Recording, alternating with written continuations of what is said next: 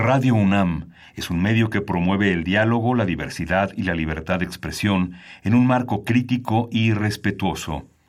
Los comentarios expresados a lo largo de su programación reflejan la opinión de quien los emite, mas no de la radiodifusora.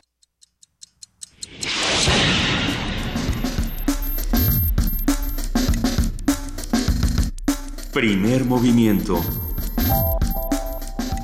El mundo desde la universidad.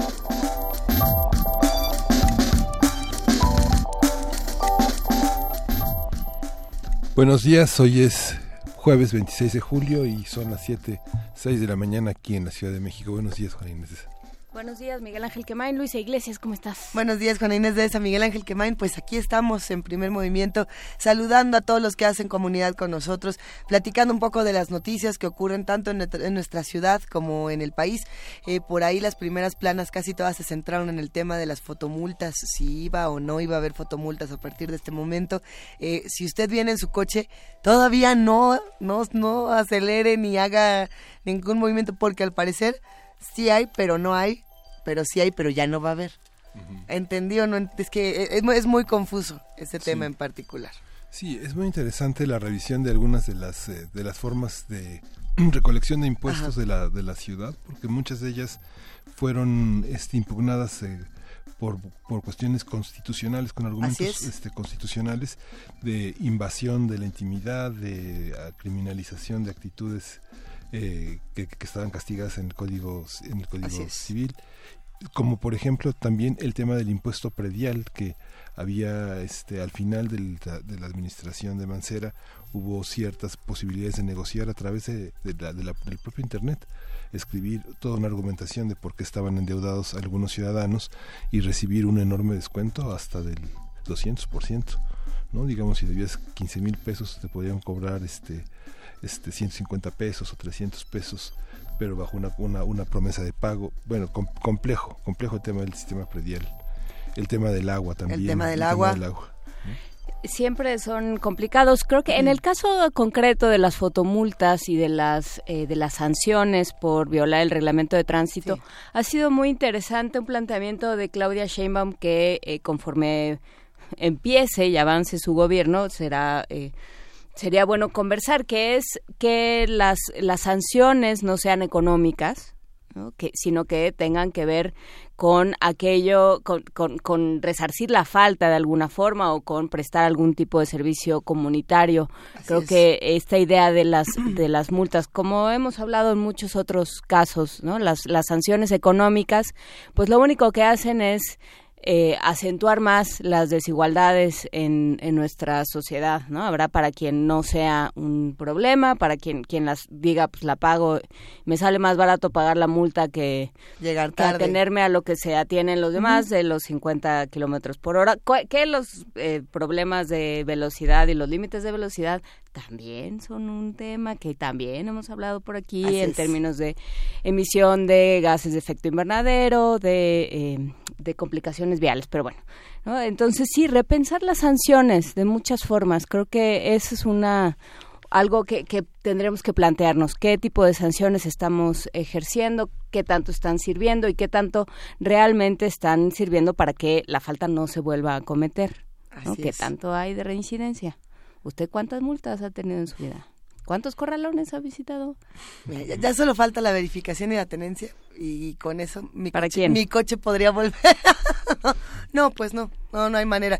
Eh, creo que son muchísimos los gastos que uno tiene que hacer cuando tiene un vehículo y que también se tiene que repensar si queremos tener vehículos en una ciudad como esta. Eh, estuvimos hablando con nuestros expertos de... Eh, estoy tratando de recordar con qué experto estuvimos hablando de energías renovables la semana pasada, que nos decía, bueno, sí, fotomulta... ¿Francisco Cravioto? Francisco Cravioto, pero la solución va a ser al final abandonar nuestros coches lentamente o por lo menos disminuir el uso lo más que se pueda. Tenemos un programa lleno de información esta mañana. ¿Con qué arrancaremos, Miguel Ángel?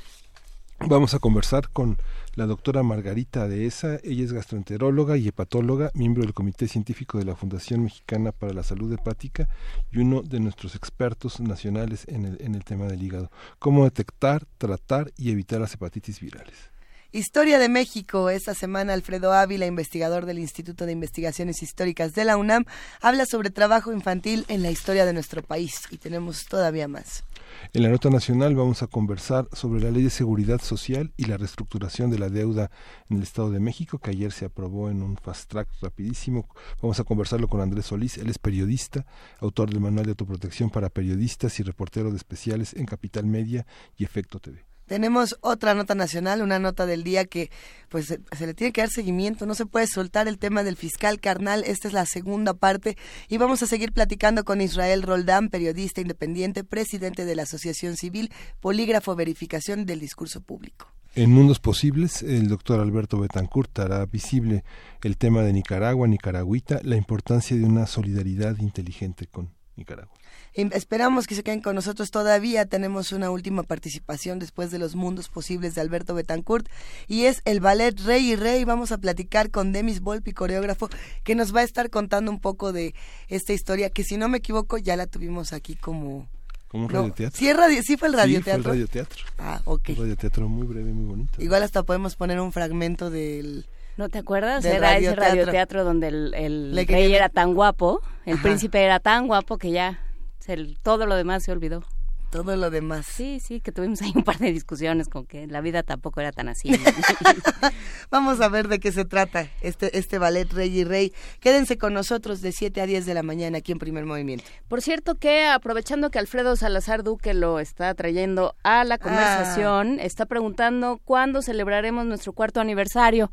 Pues eh, lo vamos a celebrar el próximo viernes 3 de agosto. Recuerden que el 4 de agosto eh, de 2014, primer movimiento salió al aire. Pensábamos que íbamos a salir hasta el 5 de agosto de 2016, de 2014, por supuesto, pero no, no, seguimos aquí. Entonces, si este, si ustedes quieren venir a conversar y a, platicar con nosotros, vamos a estar hablando sobre lo que nos hace humanos. Vamos a tener poemas, cuentos. Eh, vamos a platicar sobre arte, va a haber música, música en vivo, vamos a estar conversando sobre el lenguaje, todo aquello que en nuestro en nuestra idea de lo humano, qué es nuestra idea de lo humano, qué nos hace humanos, qué nos distingue y para qué nos sirve y si no nos sirve, y si, lo dejamos por la paz. Pero bueno, todo eso lo estaremos platicando en la sala Julián Carrillo de aquí de Radio UNAM, Adolfo Prieto 133, a partir de las 7 de la mañana. Acompáñenos, por favor. Va a haber eh, caja mágica, va a haber libros, va a haber regalos. Vengan. ¿Va a haber tamales? No, es cierto, no es cierto, no es cierto. No, Puede pues, ser. Pues parece que sí. Ayer se estaba llegando a una concertación, como se decía. Una concertación. en los 80. Órale pues vamos a ver qué pasa y vamos celebrando todos juntos. Pues vamos a escuchar de Felipe Cordeiro Alto Voltaje.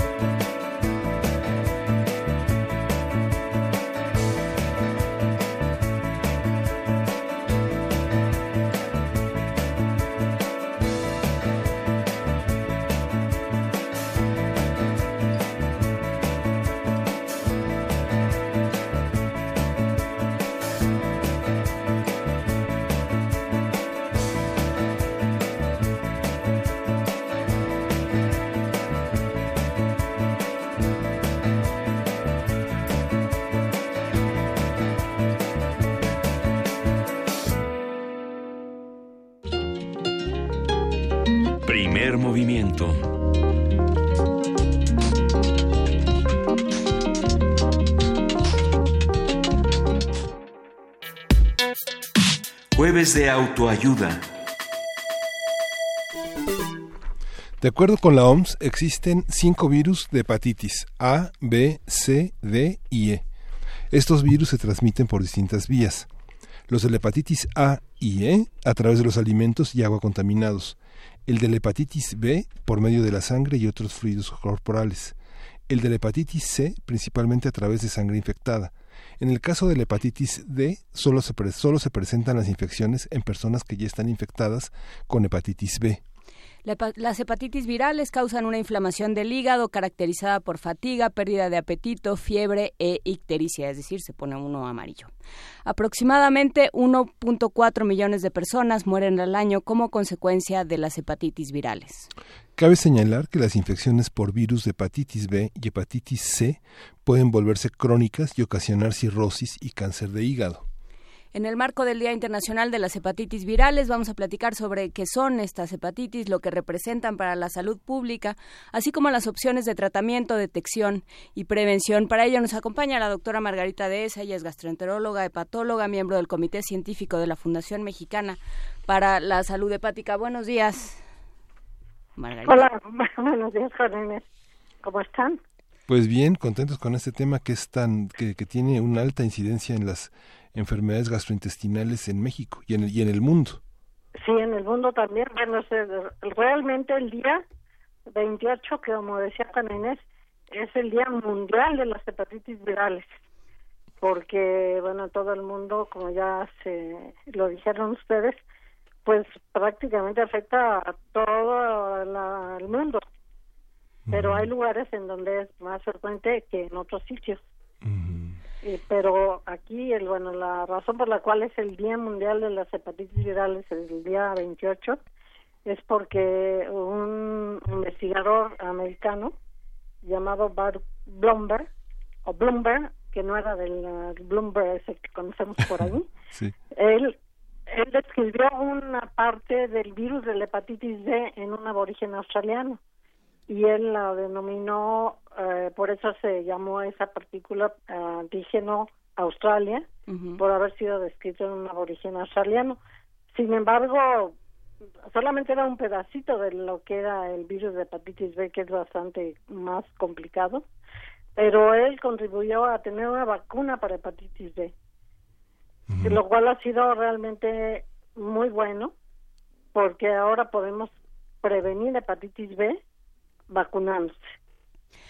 A ver, el problema con la, con la hepatitis es que hay muchos tipos y cada uno se manifiesta de distintas maneras y provoca distintas eh, complicaciones. La, la, que, eh, la que se conoce más es la, ¿no? la, la que da y entonces había todos estos mitos de que no se podía utilizar los mismos platos y que había que desinfectar los cubiertos y todas estas cosas. Se encerraban en una jaula los pacientes y eh, así en la azotea los ponían casi pero en realidad ahora se sabe que ni tenemos que aislar sus sus sus, cosas para los alimentos, sus platos, sus cubiertos y que puede convivir con los demás, pero obviamente pues sí tiene que tener los sus sus sus enseres de, de alguna manera aislados, pero es una hepatitis que finalmente se cura, no deja ninguna secuela y pues uno ya se vuelve inmune para el resto de su vida. Existe una vacuna que, pues bueno, ahorita tenemos un pequeño problema con las vacunas en México. Espero que se subsane en un futuro próximo, porque no tenemos vacuna ahorita para la A. Si no nos vacunamos, no importa. Si vamos a agua y nos comemos unos ostiones, ya con eso en un mes tenemos hepatitis o aunque se manifieste o no, y ya nos nos curamos. Puede dar alguna vez una hepatitis grave que le llamamos fulminante, pero finalmente se cura uno. O sea que la A como que pues mm, es, es un problema porque es la más frecuente en el mundo, pero finalmente te cura. Se cura uno, pero eh, pues, ¿puede uno ser donador de sangre pues, con, con hepatitis A? Eso es una buena pregunta, Miguel Ángel.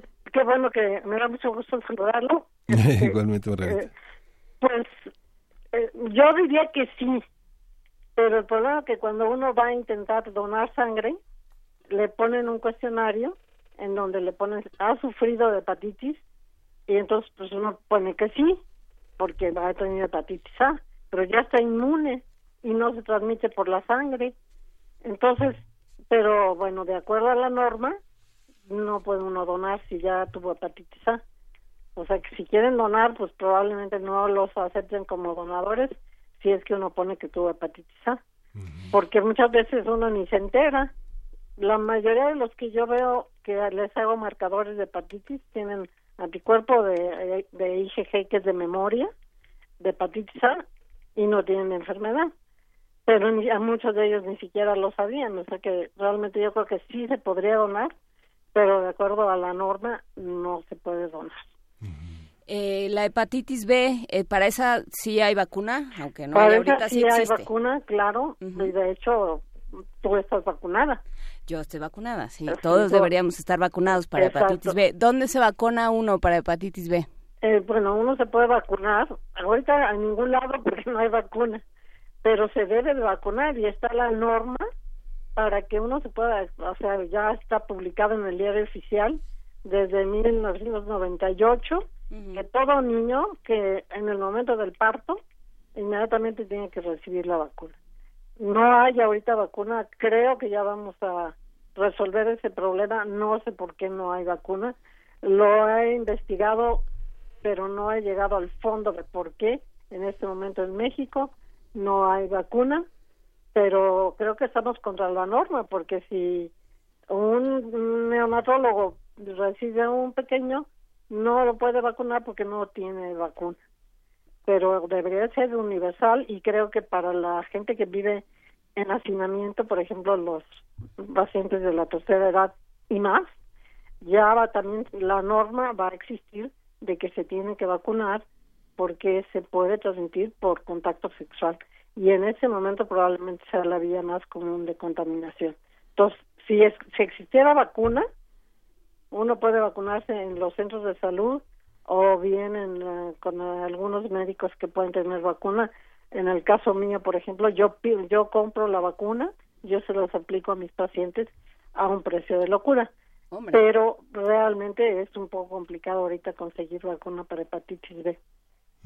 Pero sí existe y creo que debemos insistir en ello, porque yo creo que Baruch Blomberg, que ya murió, pues caería muerto ahorita otra vez porque él contribuyó a hacer la vacuna y ahorita pues en México no ponemos vacunas porque no existe la vacuna. En el, el caso de la hepatitis C, que creo que es eh, de los de los más urgentes de los cuales hay que hablar, digamos. Sí, yo creo que sí, porque mucha gente no sabe que existe la hepatitis C. Es una hepatitis que pasa desapercibida en el momento agudo en la mayoría de los casos.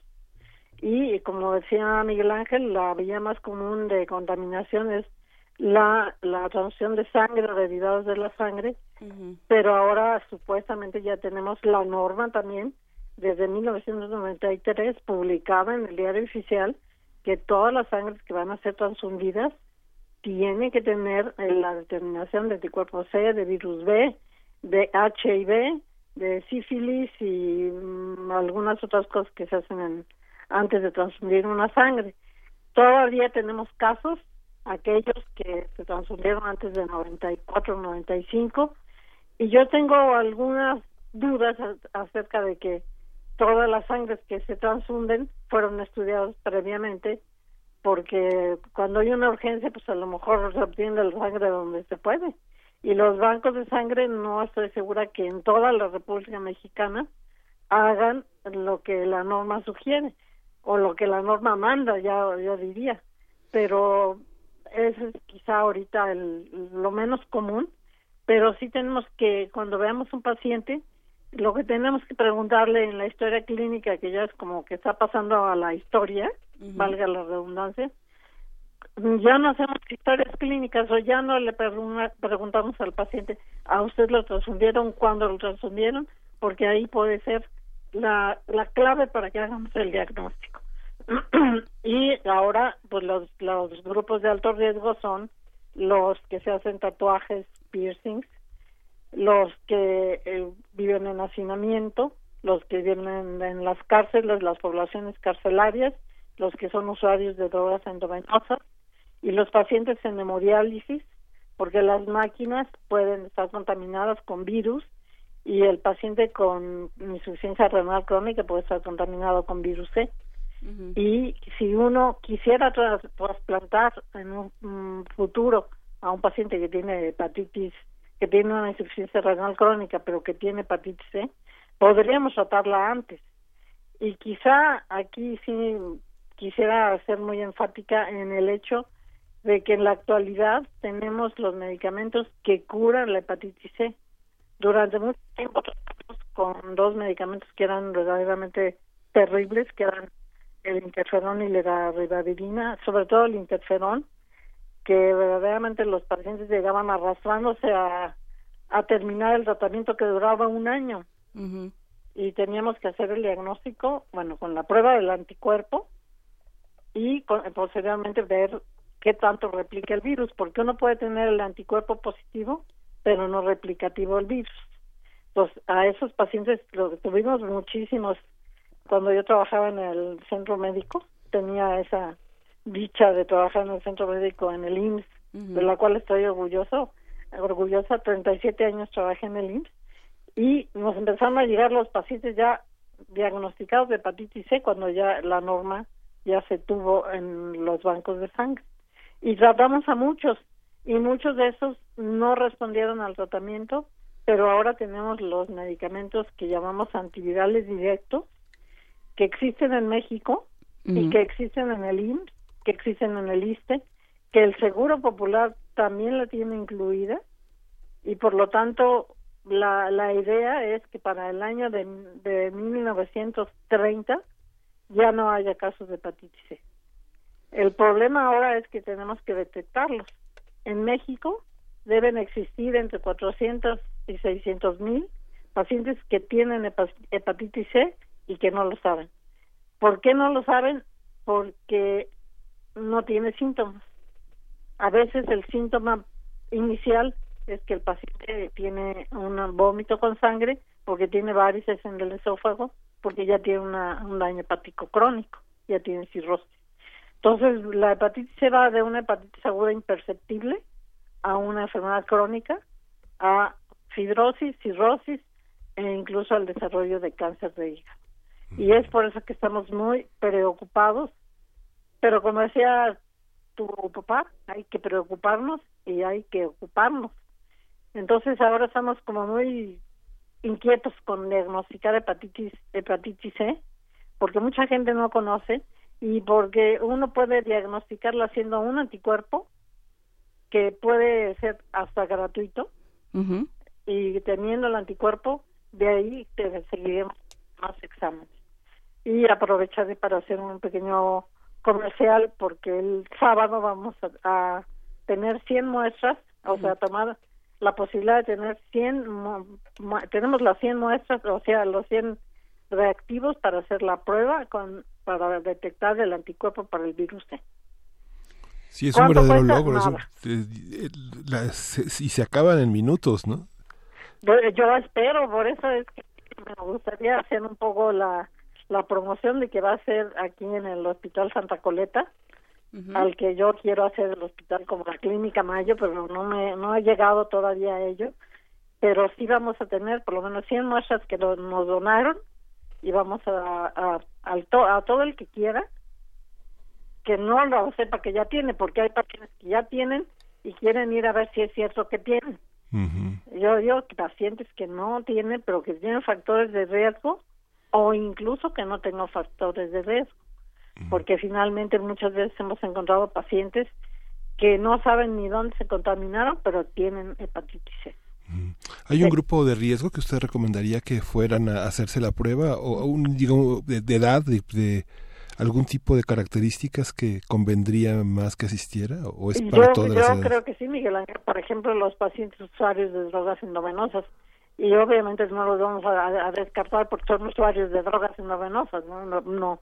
Pacientes que eh, tienen sexo con hombres, también eso es algo importante. los homosexuales, los usuarios de drogas endovenosas y, bueno, las poblaciones carcelarias obviamente no vamos a tener, pero pacientes con insuficiencia renal, o sea, todo el que quiera puede ir a hacerse la prueba, pero obviamente sí sería mejor que fueran de los grupos de riesgo. ¿En qué consiste la prueba? La prueba es una prueba rápida, es como para si quieres detectar si tienes diabetes que te das un piquetito en el dedo, una gotita de sangre y ahí nosotros tenemos los reactivos y en cinco minutos tenemos el resultado. Es una prueba que tiene una sensibilidad como del 95%. Y sí quisiera nuevamente insistir en que si tiene uno el anticuerpo, no puede uno caer así en una angustia metafísica porque tiene el anticuerpo, sino que hay que seguir estudiándolo porque hay que hacer la carga viral. Y si tiene carga viral positiva, tenemos que saber qué tipo de virus tiene porque hay siete genotipos diferentes probablemente y ir a, algún lado donde pueda recibir tratamiento gratuito en el IMSS, en el ICE, en el Seguro Popular y probablemente en otras instancias como Marina o alguna otra. Pero en el, en el seguro, los que tienen seguro, más de la mitad de la población debería de tener seguro social. Tenemos, tenemos tratamiento, ya hemos tratado a más de mil pacientes ahorita y todavía tenemos tratamientos y se van a adquirir mejores tratamientos que les llamamos pangenotípicos que son para todos los genotipos y a lo mejor nos ahorraríamos hacer el genotipo y lo importante es cuando usábamos interferón y ribavirin curábamos a lo mejor el 50% en el mejor de los casos y con las nuevas drogas los nuevos medicamentos curamos más del 95%. Rosario Con tres meses de tratamiento. Rosario Martínez nos hace una pregunta en Twitter que es, es interesante por cómo son, cómo se ha tratado el tema de las hepatitis. Si ya nos dio, ¿nos puede volver a dar? No, bueno, si te, dio A, ya quedas inmune para la A. Si te dio B y, y te curas, pues ya quedas inmune para la B. Pero cada, son cinco virus distintos. Entonces, si tuviste A, no vas a estar protegida para la A. La E también es interesante porque me parece a la A y en México tenemos E, pero como que no le hemos hecho mucho caso. Mm. Pero ha habido brotes epidémicos en, en dos lugares cercanos en el estado de Morelos que se llaman Huichililla y Telistac, que hubo un brote epidémico como de 230 pacientes, de los cuales varios se murieron, mujeres embarazadas porque en ellas tiene un curso fulminante. Entonces, si tú tienes A y te curaste, ya quedas inmune para la Si tienes B, quedas inmune para la B. Eh, para la C no tenemos vacuna, para la E sí hay vacuna, pero solamente los orientales tienen vacuna, los chinos, y no quieren soltar la vacuna. Y ahorita pues seguramente le pondrán un arancel muy alto porque ahora sí está haciendo la cosa en China, y pero sí hay vacuna pero pero eh, en cuanto a la C si uno se cura con estos antivirales directos sí se puede volver a contagiar si es que tiene una si vive en hacinamiento por ejemplo porque puede adquirir otro virus distinto sí. hay varios virus del, de la misma hepatitis C claro hay cinco o seis cinco o seis diferentes genotipos se llaman. Fíjese que yo recuerdo en la adolescencia, de la niñez, que, decían, murió de hepatitis, murió de cirrosis y no bebía la, la, persona, había mucha sorpresa, porque es, un, es una cuestión silenciosa que no sabemos bien su origen. Hoy sí lo podemos saber y prevenir. Claro, y, de hecho yo creo que muchos de esos pacientes tenían hepatitis C, sí. que antes le llamábamos, llamábamos no B. Y yo diría que las dos causas más comunes de daño hepático crónico, de cirrosis y de cáncer, sería virus C, alcohol y obesidad. El hígado graso, que sería tema de un, de otro de otra conversación, pero tenemos pacientes que son gorditos, que tienen hígado graso y además tienen hepatitis C. Y otra cosa interesante es que la hepatitis C puede dar muchas enfermedades autoinmunes y que esa puede ser la pista para que uno pueda hacer el diagnóstico de hepatitis C.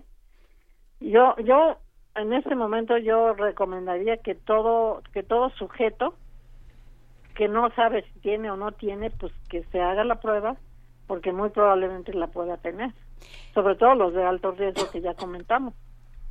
Eh, con la con el virus C, con la hepatitis por virus C ha sucedido algo como lo que sucedió con el VIH, ¿no? Que se ha dado a conocer que de, de pronto eran grupos muy marginados, que de pronto estaba muy mal muy mal visto y ha, y se, ha ido evolucionando el tratamiento, han ido evolucionando las investigaciones sobre el tema y a, hasta ahora que es prácticamente curable.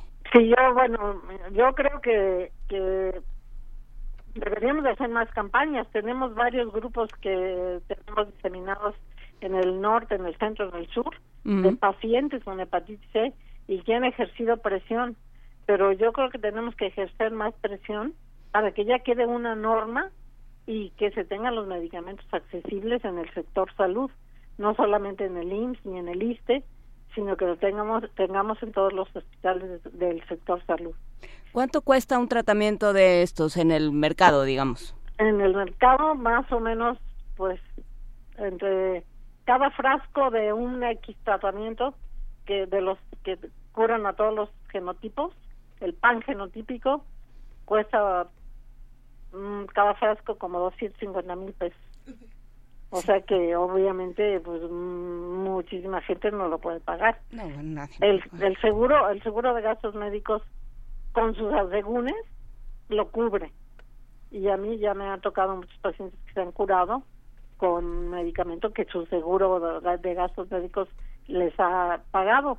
Pero también ya me han tocado muchos que han ido al IMSS y que se les dan el tratamiento y que se han curado. Y muchos de los que yo recuerdo todavía, porque eran pacientes que veíamos pues con una periodicidad como de cada dos meses, cada cuatro meses, y que al final su carga viral no se negativizara, por ahí andaban y ahora ya aparecieron en el IN y ya recibieron el tratamiento y ya se curaron.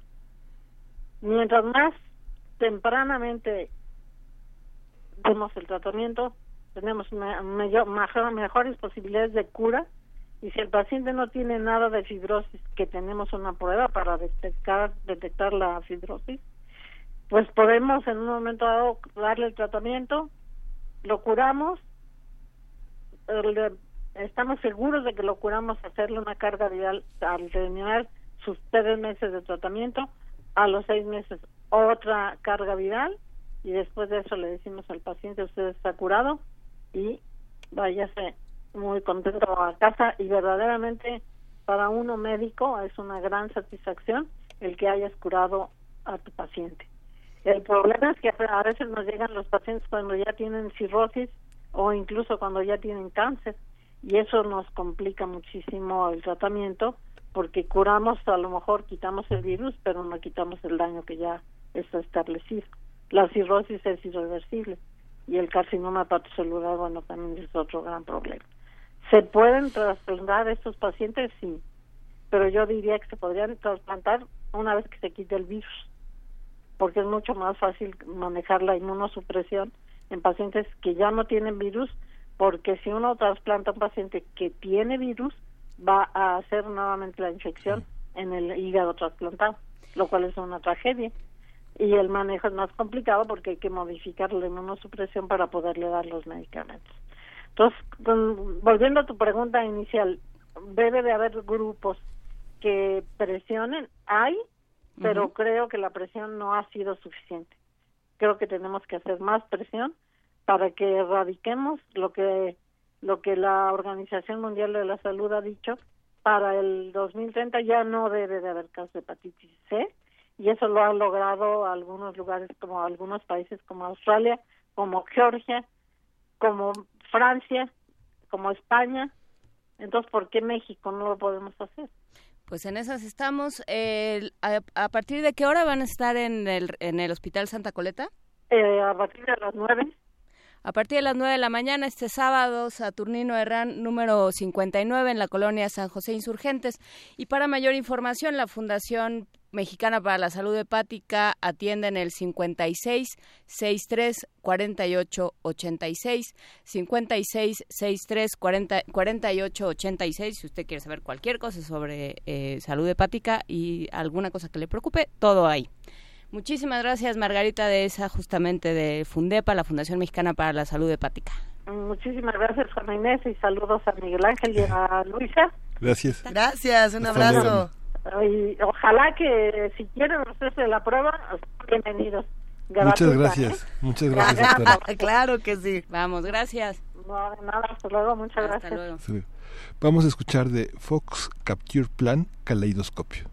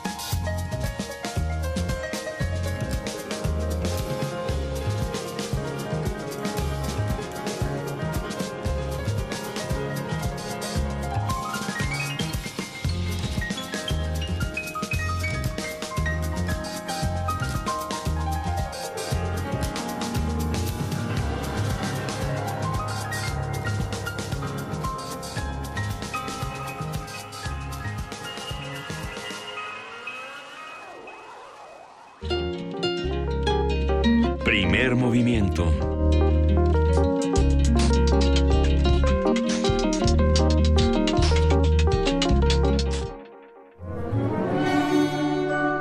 Historia de México.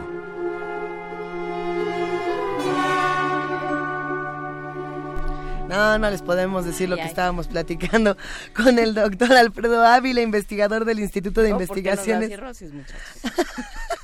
A- Ahora que nos lo cuente él. Eh, Alfredo Ávila, investigador del Instituto de Investigaciones Históricas de la UNAM, regresa a esta cabina de primer movimiento y nos da muchísimo gusto, querido Alfredo. ¿Cómo estás? Luisa, buenos días, buenos días a todos.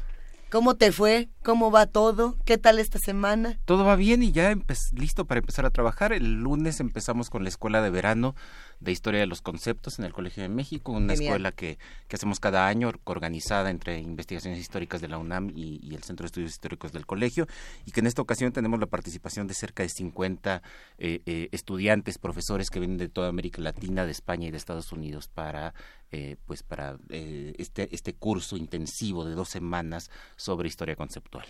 Genial. ¿Ha- ¿Hay alguna manera de darle seguimiento a esta a esta parte? ¿Se transmitirá en vivo? Se transmitirán las conferencias, como, como- es curso, entonces es un poco más eh, eh, de salón de clase, pero las conferencias se transmiten en la página web del Colegio de México, en colmex.mx, allí se pueden, se puede entrar y ver la, la transmisión. Y esta mañana vamos a hablar de trabajo infantil en nuestro país a lo largo de la historia. Sí, eh, eh, hace, hace unos días, hace unas semanas, leyendo el periódico, me empecé a encontrar algunos, algunos artículos. Hay uno muy bueno en The Guardian que dio seguimiento al trabajo infantil en la industria del tabaco y en el caso de México, bien importante, el estado de Nayarit. Eh, Nayarit es el principal productor de tabaco de México y la importancia que tiene el trabajo infantil tanto para las familias como para las empresas tabacaleras. Eh, eh, los niños ganan menos dinero y por lo tanto es conveniente, aunque no se reconozca, que los niños estén trabajando, trabajando allí. Lo mismo pasa, un, un muy buen artículo publicado en Univisión hace algún tiempo sobre eh, recolección de basura, eh, par- particularmente botellas de plástico para Coca-Cola, y cómo estas empresas saben que hay niños trabajando a- allí, pero se lavan las manos porque no, no pagan directamente a los niños, sino que pagan a las organizaciones que se encargan de la recolección de, de basura. Y me quedé pensando en, cómo ha ido cambiando el concepto del trabajo infantil. Hay unos muy buenos trabajos que recomiendo mucho de una colega del Instituto de Investigaciones Históricas, la doctora Susana Sosensky Correa. Eh, el, libro se llama Niños en Acción y es la importancia eh, del trabajo infantil en la historia de México, particularmente después de la Revolución Mexicana. Porque eh, si en este momento partimos del principio de que el niño no debe trabajar, de que el niño su lugar es la escuela, su Sí. lugar son los amigos, eh, es, es, eh, el juego y todas las demás actividades que consideramos apropiadas para la infancia, pues la verdad es que esto también ha ido cambiando históricamente y eh, durante buena parte de la historia de México y de la historia del mundo, el niño tiene que aprender a trabajar. Eh, el, el problema era, por supuesto, el exceso, el problema era, por Sí. supuesto, la explotación, pero debería aprender a trabajar. En la época colonial, los gremios eh, eh, habitualmente estaban formados, los gremios de zapateros, de carpinteros, etcétera, habitualmente estaban eh, integrados por tres categorías diferentes. Los maestros, que habitualmente son los dueños del taller, los oficiales, que son los que hacen buena parte de la chamba, y los aprendices. Y entre los aprendices hay niños. Y los padres firman contratos con los maestros para que los niños vayan y aprendan. Entonces es una doble, eh, eh, es, es un es por una parte aprender un oficio, es decir, es la parte de la escuela, el gremio se vuelve la escuela, pero también es trabajo. Y tenemos muchos testimonios de una explotación a veces brutal por parte de los maestros eh, de los gremios hacia los, hacia los jóvenes aprendices. Eh, pero, pero quisiera fijarme sobre todo en la década del- de, 1920, que es lo que ha trabajado Susana eh, Sosensky, eh, porque eh, es después de la Revolución Mexicana cuando se empiezan a dar pasos ya para regular el trabajo infantil. El artículo 123 tenía ya algunas consideraciones acerca del trabajo infantil. Por ejemplo, los niños no podían trabajar más de seis horas diarias, eh, lo cual eh, eh, eh, nunca se cumplía. Los niños trabajaban entre 8, 10, 13, 13 horas al, al día. Y eh, a, a partir de 1920 se empezó a tomar conciencia de este problema, se hizo una primera reunión, el primer Congreso Mexicano de la Infancia, eh, eh, de esas cosas que, uno no se imagina que, se estén organizando.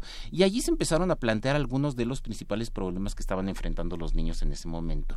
Eh, y, lo interesante es que en la mayoría de los casos nadie se opone, o, o más bien es, es rarísimo que alguien se oponga a que los niños trabajen. Al contrario, ven muy bien que estén trabajando. Lo que, lo que les preocupa es que estén trabajando más de seis horas o en condiciones que les impidan después ir a la escuela. Entonces, escuela y trabajo se vuelven parte de, de lo que el niño debería tener. Es esta vieja concepción del, del gremio. Tienen que ser las dos cosas al mismo, al mismo tiempo. Y si lo vemos todavía con la presidencia de Lázaro Cárdenas y el impulso a la escuela socialista, la escuela socialista también tiene esa intención, enseñar al niño a trabajar. Porque de lo que se trata es eso, de lo que se trata es de forjar futuros trabajadores. Y hay aquí también una serie de consideraciones incluso de carácter moral. El niño debe trabajar, reitero, siempre con esa, con esa, eh, con esos límites y condiciones que sean aceptables para su edad, nada de trabajos forzados y estas cosas, porque eh, el niño que trabaja es moralmente aceptable se aleja de las malas compañías, se aleja de los vicios, ya, ya saben, todo este, todo este discurso que, que hay en torno, ¿no? Este, de, de estos problemas. Es como cuando decimos ahora que los niños deben practicar deporte, porque el deporte los aleja de las drogas, los aleja de, de otras cosas. Bueno, en ese momento es el trabajo. Entonces tienen también esta carga aleccionadora eh, desde una perspectiva, desde una perspectiva moral. ¿Qué sucede en la realidad? Lo que sucede en la realidad es que estas condiciones habitualmente no se cumplen. Eh, en, las, en, en- esa misma década, de 1920, hay revisiones de la Secretaría de Trabajo a fábricas y, y a otros lugares y lo que se encontró es que alrededor del 7% de la mano de obra en eh, fábricas, en talleres de la Ciudad de México era de niños. era de menores de 16 años y aunque está prohibido que eh, trabajen los más jóvenes, también hay niños de menos de 10 años trabajando. Eh, ¿A qué se debe esto? Se debe, por supuesto, a la necesidad que tienen las familias y, también acá hay una consideración muy vieja, los niños deben colaborar para la familia y la verdad es que pensando en lo que ganaban, alrededor de unos 50 centavos eh, al día, pues eh, eh, el trabajo de los niños es bien importante para las familias. Con esos 50 centavos al día se podía comprar arroz, se podía comprar huevos, se podía comprar una serie de insumos de, importantes para la supervivencia familiar. Y, acá vamos con, con, el otro, con el otro aspecto, 50 centavos al día. El salario mínimo era de unos 50 en, en esa década, es decir, están ganando una tercera parte de lo que gana eh, un adulto sin complicaciones para los empresarios. Y este punto es muy importante. Al parecer, eh, eh, poco antes de, que se empezaran a hacer estas, estas revisiones, había también más presencia de mujeres trabajadoras pero las mujeres trabajadoras tenían un enorme problema. Eh, igual que los hombres trabajadores, se organizan y mm. pueden exigir mayores derechos. Y no solo es que exijan mayores derechos, sino que eh, ganan lo mismo que ganan los niños. Es decir, ganan una tercera parte en promedio de lo que ganan los hombres y además pueden organizarse. Entonces, la tendencia que se ve en la década de los 20 es que eh, los empresarios o los dueños de talleres, no, no necesariamente grandes empresarios, también pueden ser dueños de talleres, empiecen a contratar niños. A los niños le pagas lo mismo que a la mujer, menos que a un hombre, y además el niño no se organiza. Entonces es una panacea para, para ellos. ¿no? Eh, y bueno, eh, eh, esto con, con, respecto a este trabajo infantil más o menos formalizado. Hay que recordar que además está el campo, y en el campo pues el trabajo infantil sigue siendo eh, cosa de todos los días. No tenemos porcentajes porque además en el trabajo infantil en el campo habitualmente se confunde con un trabajo familiar. Es decir el padre va a sembrar al campo y lleva a sus hijos. Eh, eh, y ahí es muy difícil por lo menos medir. No, no sabemos exactamente eh, eh, cuántos niños trabajan en el campo. Y el trabajo que hoy consideraríamos informal, el trabajo del niño que vende chicles en las esquinas o del niño que lustra los zapatos en la cantina o el que vende periódicos. Y acá también hay una cosa eh, que, en la que se mezcla la moral y se mezclan otras cosas. se censura el trabajo en la calle de los niños. Los niños no deberían estar trabajando en la calle, salvo los papeleros al papelerito, al que vende periódicos, el, que va voceando los periódicos, ese es bien apreciado. Eh, pero, pero, por una cosa como de como estampa urbana, ¿no? Es una cosa de estampa urbana, sí. Pero además, cuando digo si es, es bien apreciado o no, eh, ¿a qué me refiero? Me refiero a que en la prensa se está diciendo, ah, es que los niños no deberían estar vendiendo chicles en las esquinas. Pero ah, tú sí ves. pero, pero sí están voceando, porque claro, además es, mi periódico y necesito que se venda, ¿no? Este, y, y es curioso que, aunque haya censura, o, por lo menos que no se, no, se, no se vea con buenos ojos, pero en, en los propios periódicos nos encontramos anuncios y promoción de incluso de dependencias oficiales que dicen estamos contratando niños para que vendan chicles. O sea, no quiero que lo hagas, pero estamos contratándolos. Eh, eh, eh, esto nos, nos vuelve, por supuesto, a este mundo de ambigüedades, de doble moral, de, necesidades económicas por un lado y de, del ideal que quisieras tener con los niños. Mientras estaba discutiendo eso en el país, justamente si los niños debían o no trabajar, se discutía el salario mínimo también como parte de, de, este problema o solamente estaban centrados en los niños necesitan eh, el juego como un espacio, como un derecho? no se hablaba de juego, ¿no? Se hablaba de es que también es eso, en qué momento el juego se volvió se hablaba un derecho. De instrucción, se, hablaba de, trabajo, pero el juego yo creo que no entra. Y Todavía. No como juego, se, e, es importante que los niños hagan ejercicio y todas estas cosas, pero se piensa más en términos de, eh, otra vez, de disciplina, de salud, etcétera, no tanto como que el niño deba divertirse. Porque además se da, se da por descontado, creen que el niño en cualquier contexto se está divirtiendo. Algo de razón hay, pero, pero eh, eh, fundamentalmente de lo que se trata en ese momento es de evitar que haya explotación o sobreexplotación infantil. Nunca se persigue el trabajo, nunca se buscan prohibir el trabajo infantil. Y respecto a lo del salario mínimo, ¿no? El salario mínimo ya está establecido y para esa década es de un peso con 50 centavos. Los niños ganan, ganan menos, ¿no? Ganan una tercera parte. Eh, a reserva de que sigamos hablando de esto en la, en la siguiente hora, eh, si, si te puedes quedar un momento más, Alfredo, creo que eh, lo que vale la pena, por un lado, es revisar cómo ha cambiado el concepto de infancia, que siempre eh, que ha ido moviéndose desde, desde la revolución industrial, a partir de la revolución industrial, a partir de que se, la instrucción tenía que ser más especializada, de que se empezó a pensar que los seres humanos necesitaban pasar un cierto tiempo eh, educándose dentro de un aula, no, ya no en el campo, ya no en el taller, en el taller sino en un aula y, y cómo, cómo se fueron ganando esos derechos y qué pasa ahora, que yo creo que esa sería la parte interesante. Seguimos teniendo problemas de trabajo infantil, seguimos teniendo problemas de explotación.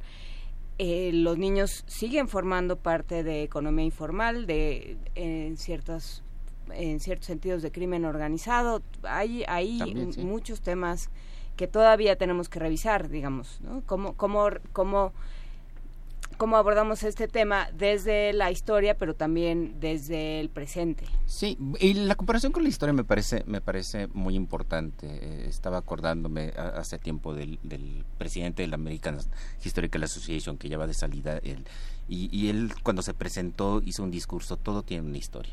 Entonces, sí, y la mejor manera de comprender cualquier fenómeno, incluso estos fenómenos como los que acabas de señalar, Juan Inés, tienen que ver precisamente con cómo se han ido construyendo, cómo se ha ido construyendo esa historia. Y tiene que ver con otras necesidades. Es decir, podemos proscribir el trabajo infantil, pero yo estoy seguro de que muchas familias en, eh, de en condiciones difíciles no lo ven mal, consideran que es necesario que sus hijos estén, estén trabajando y aunque parezca increíble, todavía se siguen manteniendo estos mismos argumentos de los años 20. Ah, prefiero que el niño vaya a trabajar a que se vaya a, fumar o a que se vaya de vago eh, eh, a otro lado, ¿no? Entonces se mantienen estos mismos argumentos, son argumentos difíciles de, cambiar. ¿Qué opinan de estos argumentos los que hacen comunidad con nosotros, los que nos escuchan en el 96.1 de FM y en el 860 de AM? Vamos a seguir con esta discusión en la segunda hora de primer movimiento, así que los invitamos a que si quieren conocerle el rostro Alfredo Ávila, nos sintonicen también y le prendan a su televisión en el canal 120 y en el 20.1 de TV Abierta TV UNAM. Vamos a una breve pausa y regresamos. Primer movimiento Hacemos comunidad.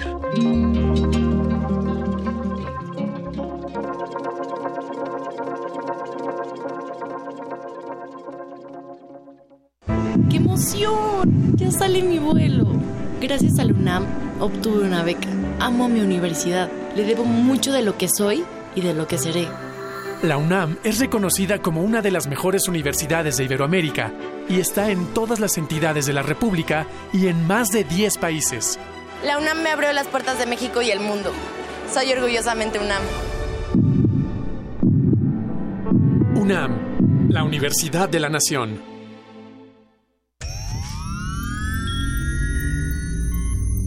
Hemos visto historias que definen la identidad de una época. Sentimos los trailers, la fila de las palomitas, los créditos y el número de los asientos. Nos gusta el cine. Todo, el cine.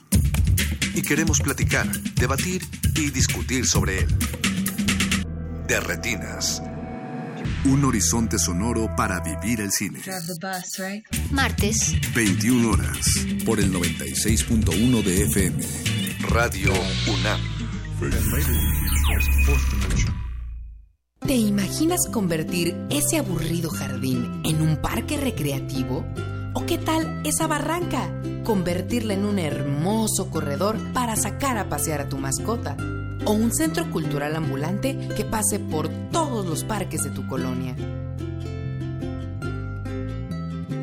Participa este 2 de septiembre. Elige el proyecto que más beneficia a tu comunidad y enchula tu colonia. Instituto Electoral Ciudad de México. Con participación todo funciona.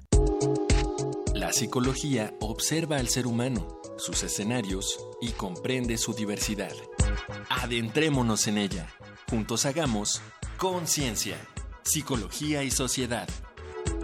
Un programa de análisis y reflexión con Berenice Camacho y las doctoras en psicología Tania Rocha y Mariana Gutiérrez. Todos los lunes a las 18 horas por el 96.1 de FM y su retransmisión los jueves a las 16 horas por el 860 de AM. Radio UNAM, Experiencia Sonora.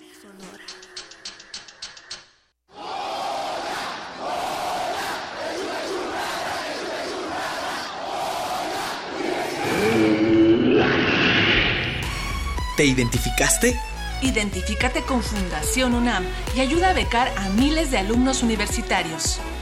Súmate 5340-0904 o en www.funam.mx.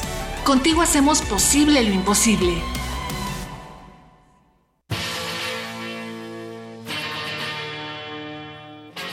Después de 50 años, cuando despertamos, el rock seguía ahí. Como los dinosaurios que nunca existieron, dejó huellas de su paso por el mundo. El rock fue la música de la juventud de los años 60 y 70. Hoy la desenterramos para volver a vivirla, para emocionarnos con ella. Cuando el rock dominaba al mundo. Todos los viernes a las 18.45 horas, por el 96.1 de FM. Radio UNAM, Experiencia Sonora.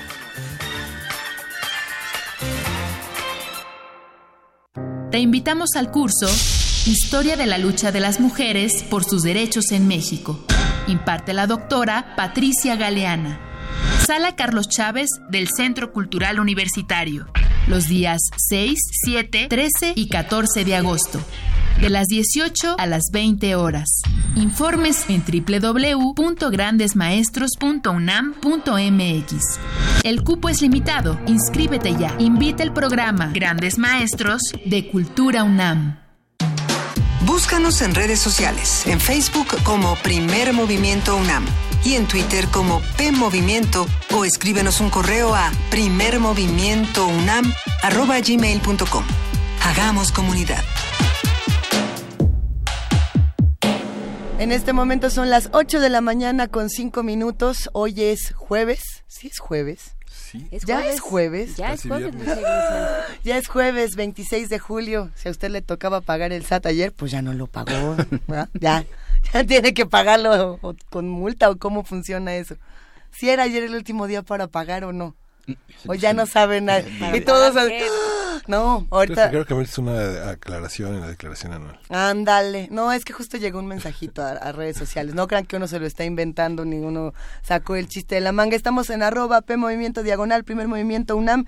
Y nos quedamos, bienvenidos a todos los amigos de, TV UNAM que nos observan en el canal 120 y en el 20.1. Eh, nos quedamos discutiendo un poco en esta primera hora si los niños debían trabajar o no, eh, qué había pasado con la historia del trabajo infantil en nuestro país, que tanto era trabajo y que tanto la explotación. Como linda con la trata, por ejemplo, ¿no? hemos, eh, hablábamos eh, con Alfredo Ávila, que está aquí sentado con nosotros. Alfredo, qué gusto saludarte de nuevo. días. Es el hombre barbado y rubio y barbado que no es Quetzalcoatl, pero sí regresó. qué bueno que regresaste, nos da mucho gusto. Y justamente hablábamos de trabajo infantil y de, de las distintas eh, pues variantes que tiene hoy el trabajo infantil, eh, unas eh, y cómo cómo hay una hipocresía enorme, cómo hemos decidido como sociedad que los niños no deben ser explotados, que los niños deben tener derechos, sobre todo a partir de la de la promulgación de los derechos de los niños por parte de de la UNICEF y de la ONU, bueno, pues los niños tienen derecho a la infancia, tienen derecho al juego, tienen derecho a, ser cuidados, a la salud, etcétera. Y sin embargo esto no siempre se respeta, ¿no? Y esto y los empresarios pueden decir que no están de acuerdo con el trabajo infantil y sin embargo ahí están. Sí, es, es lo que eh, es lo que se puede ver a, través a través de la historia y, y, y además el trabajo infantil por supuesto siempre les tiene beneficios el empresario pero reitero, el empresario puede ser desde una gran eh, eh, transnacional, eh, hablábamos hace rato de Coca-Cola, pero también puede ser el taller. y siempre les trae beneficios y siempre con este doble juego, porque me beneficio del trabajo infantil, les pago menos que al, que al adulto, pero también estoy ayudando a familias. Puede- Exacto. es, es- es- es ridículo, ¿no? Estoy ayudando familias, porque si no, imagínate esta familia pobre que no tiene ingresos, tal, y pues bueno, el niño aporta un poco y claro, el, el- el- el gran benefactor es el empresario, ¿no? El dueño del taller o el dueño o, o las grandes o las grandes empresas. Eh, y por otro lado, además, el requerimiento de tener a, eh, eh, a personas trabajando con ciertas características físicas. Un, un ejemplo. Eh, también en, en la década de los 20, del siglo XX, eh, en los talleres textiles, ¿cuántos, ¿cuántas de las mujeres, porque allí fundamentalmente son mujeres, son menores de edad? Entonces lo que tenemos, lo que se ha encontrado es que hay una mayor incidencia de, eh, eh, de un mayor porcentaje de niñas trabajando en los talleres. Eh, permíteme de- detenerte un segundo ahí, Alfredo Ávila. Eh, cuando hablamos justo de trabajo infantil, las primeras postales que se estaban describiendo en la hora anterior era el niño que, que gritaba con el periódico, el niño de la lotería, este, niños y niñas, etcétera. Pero eh, justamente en nuestro país actualmente tenemos un problema muy importante de trata y de trata de, de niñas. Eh, Sí. Lo que pasa es que no hasta dónde podemos definir la infancia, ¿no? Creo que es una de esas preguntas porque hay quien dice 17 años ya no son niñas, ya son adolescentes, pero no, ser uh, ser menor de 18 años todavía nos mete dentro de este tema de, de violencia infantil, de explotación infantil. Sí, ¿O a, no? a- a ver, el, el problema con estas, con estas categorías es que finalmente tenemos que irnos a lo que dice la ley. Y si eres menor de 18 años, estás sujeto a una serie de derechos y, y de protección. O sea, y así de simple. Y, y a alguien le podrá parecer arbitrario que sean 18 años y por allí tenemos algunas personas que dicen, oye, no, es que desde los 16 hay que juzgarlos como adultos o u- otras pers- personas pensamos que en realidad a los 18 años todavía no tenemos capacidad cerebral para tomar decisiones racionales. Algunos Sí, no sí. llegamos a esa edad hasta después de no sé cuántas décadas. Eh, pero, pero bueno, es, es la ley. Así está. Y creo que es el punto, es el punto de partida. Entonces, menor de 18 años entra en una categoría y también en la parte laboral es una categoría diferente a la de los, a la de los adultos. Ahora, ¿qué, qué, qué sucede con, con, con las distintas formas de explotación? Eh, y es que durante mucha parte, en el, eh, durante mucho tiempo en el siglo XX, se aceptaba que ciertos menores de edad trabajaran bajo ciertas condiciones y otros de ninguna manera pero al final de cuentas esto no podía ser eh, eh, sancionado. Y lo que tenemos es que niños menores de 10 años que bajo ningún concepto deberían trabajar, ni siquiera en los momentos en los que se, se aceptaba el trabajo infantil, pues también trabajaban. Y lo mismo sucedía con, sucedía con las niñas.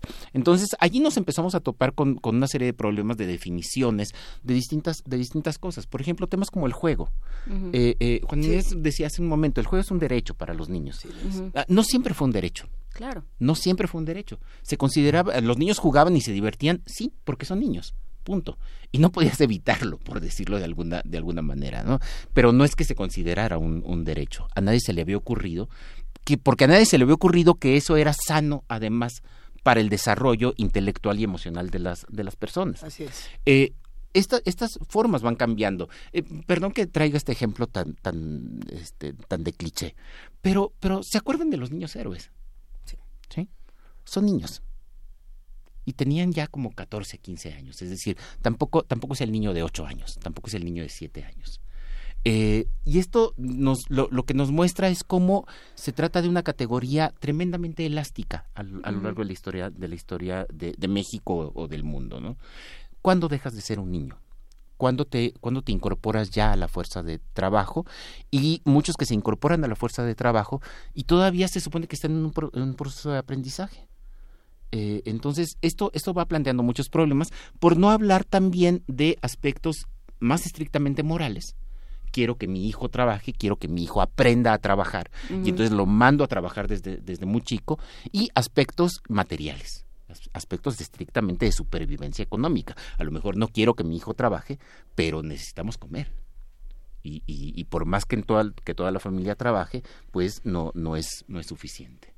Y, y- y bueno, y todo lo que se puede eh, sacar de, de allí. Otra de estas frases eh, que, que escuchamos mucho, yo creo que hasta la fecha la podemos escuchar en distintos espacios, era, si no vas a estudiar, si no vas a acabar la escuela, te tienes que meter a trabajar. Esa era como Aquí la o se ley. estudia o se trabaja. O se estudia o se trabaja. Eh, de cualquier manera en nuestro país se sigue discutiendo hasta este 2018 cuántos espacios tiene, y digo, aprovechando que estamos en la UNAM, pues también lo podemos platicar, cuántos espacios se tiene para estudiar, cuántos, cuántos espacios tienen los jóvenes gratuitos para estudiar y no trabajar, si ese es el caso, si les está tocando una situación similar en su casa de o estudias o trabajas la UNAM de pronto dice, bueno, tenemos un examen, eh, hay otras universidades que dicen, a lo mejor el examen no es así, pero costamos esta cantidad de dinero, hay otras que ni examen ni dinero. Eh, ¿Cómo ves las opciones que se tienen actualmente para los jóvenes, Alfredo? Bueno, eh, no, no, no me voy a meter mucho en, ese, tema.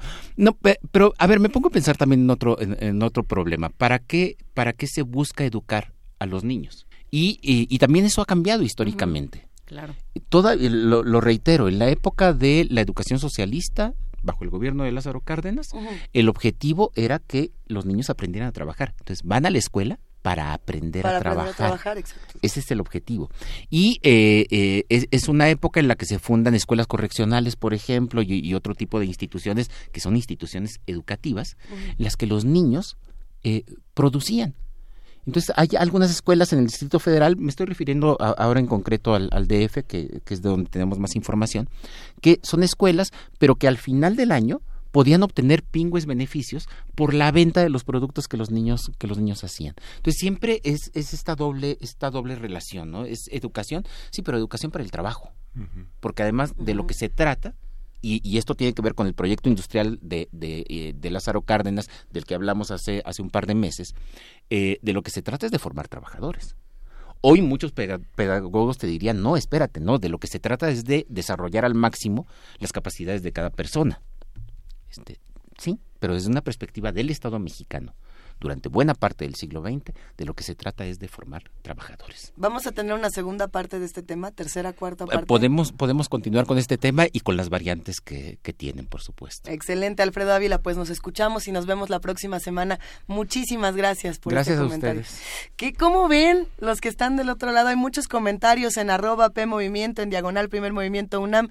Eh, llámenos, tenemos teléfono y es el 55 36 43 39. Cerramos este momento de historia de México con un poco de música, Miguel Ángel. Sí, vamos a escuchar de este grupo noruego Razika, Font y Hjertet.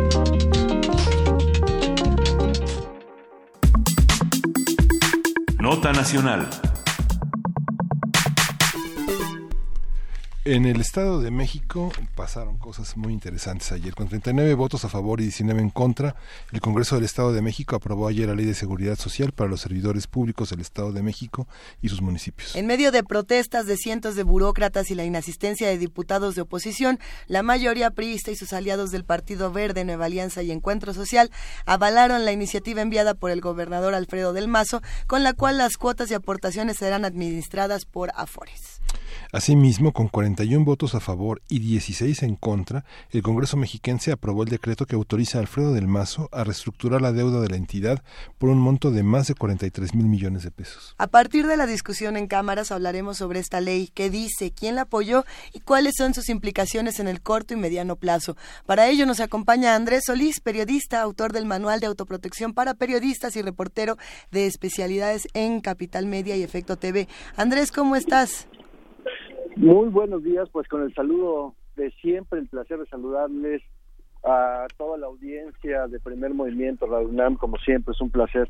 Y pues sí, como ya ustedes lo estaban adelantando, Luisa, Juan Inés, Miguel Ángel, pues ayer, ayer la jornada en el Congreso del Estado de México fue bastante accidentada, porque desde muy temprano, pues un gran número, gran número de eh, personas servidoras públicas, fundamentalmente la Universidad Autónoma del Estado de México, pues bloquearon los accesos a la sede del Congreso del Estado en pleno centro de la ciudad de Toluca, en la Plaza de los Mártires. Pues la intención era impedir que sesionara el Pleno del Congreso del Estado porque estaba este paquete de reformas tan controversial y que fundamentalmente lo que les ocupaba era justamente esta eh, este dictamen de ley a la Ley de Seguridad Social del Estado de México que pues modifica el sistema. En lo fundamental lo que modifica es el sistema de pensiones para quienes laboran en el servicio público y que estamos hablando de más de 375 mil personas que laboran actualmente en alguna dependencia del gobierno del Estado, del Poder Judicial del Estado de México, pero también en cada uno de los 125 municipios que conforman la entidad porque recordemos pues que esta ley es para el, estado y sus municipios y hablamos también de eh, casi 60 mil personas que ya reciben una pensión, que ya son personas jubiladas y a estas personas no les va a afectar la ley, ¿no? Recordemos que hay un principio jurídico de no retroactividad de la ley y bueno, pues estas personas seguirán gozando de su pensión tal y como está o como estaba en la ley hasta el día de ayer. El tema aquí es que al reformarse esta ley se deja de lado, desaparece este sistema solidario de pensiones en donde las aportaciones de todos y todas por igual entraban a un gran paquete, una gran bolsa de dinero y de ahí se sacaba el recurso para ir pagando las pensiones y también la atención médica que requerían las personas pensionadas y jubiladas. Ahora ya no, ahora el nuevo sistema en lo fundamental crea las cuentas individualizadas, que como sabemos eh, no es nada nuevo, esto es muy similar a la reforma a la ley del ISTE del año 2007 a nivel federal, que también transformó el sistema de pensiones en México y que creó lo que ahora conocemos como las administradoras del Fondo para el Retiro, las AFORE, que en principio eran fondos públicos y después se abrió la posibilidad para que empresas privadas crearan sus propias AFORE y ahora pues tenemos a tanto aseguradoras como instituciones bancarias y financieras que operan estas administradoras del Fondo para el Retiro. Sin embargo, no deja de ser un tema controversial porque la manera en que se da, no es que sea una mala reforma, ya los analistas financieros tendrán que verlo, el asunto es que en 2012, durante la administración de Rubiera Ávila, se había reformado esta misma ley de pensiones y se ampliaba de 60 a 63 años la edad para la jubilación.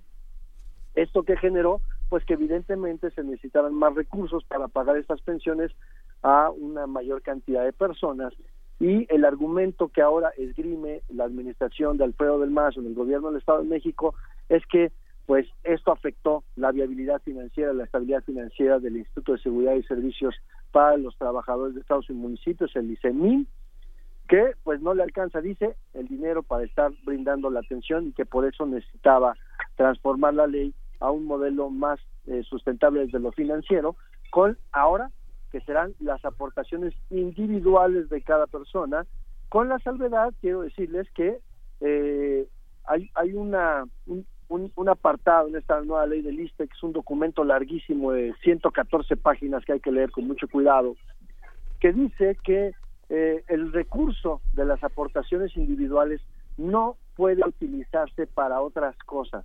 A nivel federal ustedes recordarán, colegas, que eh, pues las afores se pueden invertir en fondos, en fondos de inversión, en, eh, arriesgarse en, en, la bolsa de valores, en proyectos como ahora el nuevo aeropuerto internacional de la Ciudad de México. Bueno, ahora lo que pretende el gobierno del Estado de México es que ese recurso no se pueda utilizar para eso, eh, aunque, pues dirán los analistas financieros, que no es necesariamente eh, un, asunto interesante porque tampoco permite que ese dinero esté moviéndose y generando intereses y estaría, permanecería estático y entonces no hay manera de que pueda incrementarse en beneficio tanto de las personas trabajadoras en el servicio público como de la propia administración pública. O sea, sería, Andrés, sería equivalente a meter el dinero en una caja de zapatos. Sería el equivalente a dejarlo exactamente como bien dices y además ponerlo bajo el colchón, ¿no? Entonces, como sabemos, pues los ahorros pues necesitan como que un pequeño movimiento para este para ir generando rendimientos, eh, pues lo que nosotros llamamos de repente intereses y dejamos nuestro dinero en una cuenta bancaria, pues genera un interés mínimo, pero genera un interés al final del día, ¿no? Y esto pues ayudaría a la persona para que al momento que llegue su jubilación pues digamos como como lo decimos vulgarmente la ronchita sea un poquito más gorda no el tema el tema yo quiero insistir en, la forma en que se dio no porque esto se presenta en comisiones en una reunión privada con funcionarios del gobierno de Alfredo del Mazo donde solamente estaban diputados del PRI del Verde de Nueva Alianza y del PES no estaban ningún diputado de otro partido del PAN del PRD Movimiento Ciudadano mucho menos de Morena. Y entonces se aprueban al vaso en comisiones. Ayer se presenta, eh, sin estar eh, debidamente conformado en el diario de debates, la, discusión y se aprueba eh, este, de, la, la morada de, de, la misma manera, ¿no? Entonces, estas cosas, pues aun y cuando puedan ser bien intencionadas, cuando se hacen en lo oscurito, pues generan estas controversias que de verdad pues a nadie le conviene, ¿no? Y creo que aquí el gobierno del Estado tendría un problema de comunicación. Sí, por supuesto. Hoy, una pregunta. A ver, afuera del Congreso estaba todo el mundo protestando. Y adentro, ¿dónde estaban justamente eh, todas estas personas, todos estos diputados de oposición que tendrían que, haberse presentado? Es que es una pregunta que el día de ayer estaba por todos los... ¿Y dónde quedaron? ¿A dónde se fueron? Eh, alrededor de las 11 de la mañana, esto eh, grupo de trabajadores, trabajadoras, fundamentalmente de la UAM, pero había de otros eh, eh, organismos públicos, tomaron el Congreso, estaba totalmente rodeado, no había manera ni de entrar ni de salir. Mm. Se tuvieron que negociar, llegaron evidentemente eh, la fracción mayoritaria, que es la del PRI, sus representantes, a dialogar con los trabajadores y las trabajadoras del Estado, pues para que permitieran la sesión. Aquí trascendió que habían prometido que estaría eh, abierta la discusión, que no iba a haber al vaso y demás, pero lo sorprendente es que al final del día no se presentaron algunos diputados del PAN, no se presentaron algunos diputados del PRD y los pocos de oposición que estaban presentes ahí no entraron al final al salón de plenos, ¿no? Y llegaron tarde y fueron esos pequeños, bueno, 19, solamente 19 votos en contra. No hubo una sola abstención porque simplemente los que tenían que haberse abstenido, pues no estaban presentes, no pasaron lista, ¿no? Había quórum suficiente porque el PRI con sus aliados pues tiene la, presencia garantizada, ¿no? Pero aun y cuando se hubieran presentado el resto de diputados de oposición, pues no les hubieran alcanzado los votos en contra para echar para atrás estas reformas, que también digo, la, la reestructuración de la deuda del gobierno del Estado es un tema importante, porque estamos hablando nada más y nada menos de que el gobierno de Alfredo del Mazo puede renegociar 40 mil millones de pesos, ¿no? No es poca cosa. Es casi el equivalente al presupuesto anual del programa Prospera a nivel federal, ¿no? Que es el que atiende el tema de la pobreza. así, de ese tamaño es la deuda del gobierno del Estado de México, que es la tercera más grande del país después de la federal y la de la Ciudad de México, ¿no? Y, Tremendo. ¿Y, y qué, qué parece que vaya a suceder, digamos? Eh, ¿Cuáles eh, serán las repercusiones de, de esta medida, Andrés? Mira, en lo, en lo inmediato eh, eh, eh, no, no va a pasar gran cosa eh, porque pues se, se publicará esta reforma en, en la Gaceta Oficial del Estado de México, tendrá su tiempo para entrar en vigencia, pero tendrá que eh, ser un tema en que en lo individual cada persona tendrá que ir checando sus cuentas de Afore, como en su momento sucedió eh, hace 10 años con los funcionarios federales. ¿no? Habrá un proceso de adaptación, habrá que ver la manera en cómo las reglas de operación de esta reforma a la ley se va generando con eh, las instituciones responsables de las AFORES, tanto la banca privada como instituciones financieras públicas como Bansefi, eh, como el, el propio ICENIM, que irán abriendo eh, estas cuentas.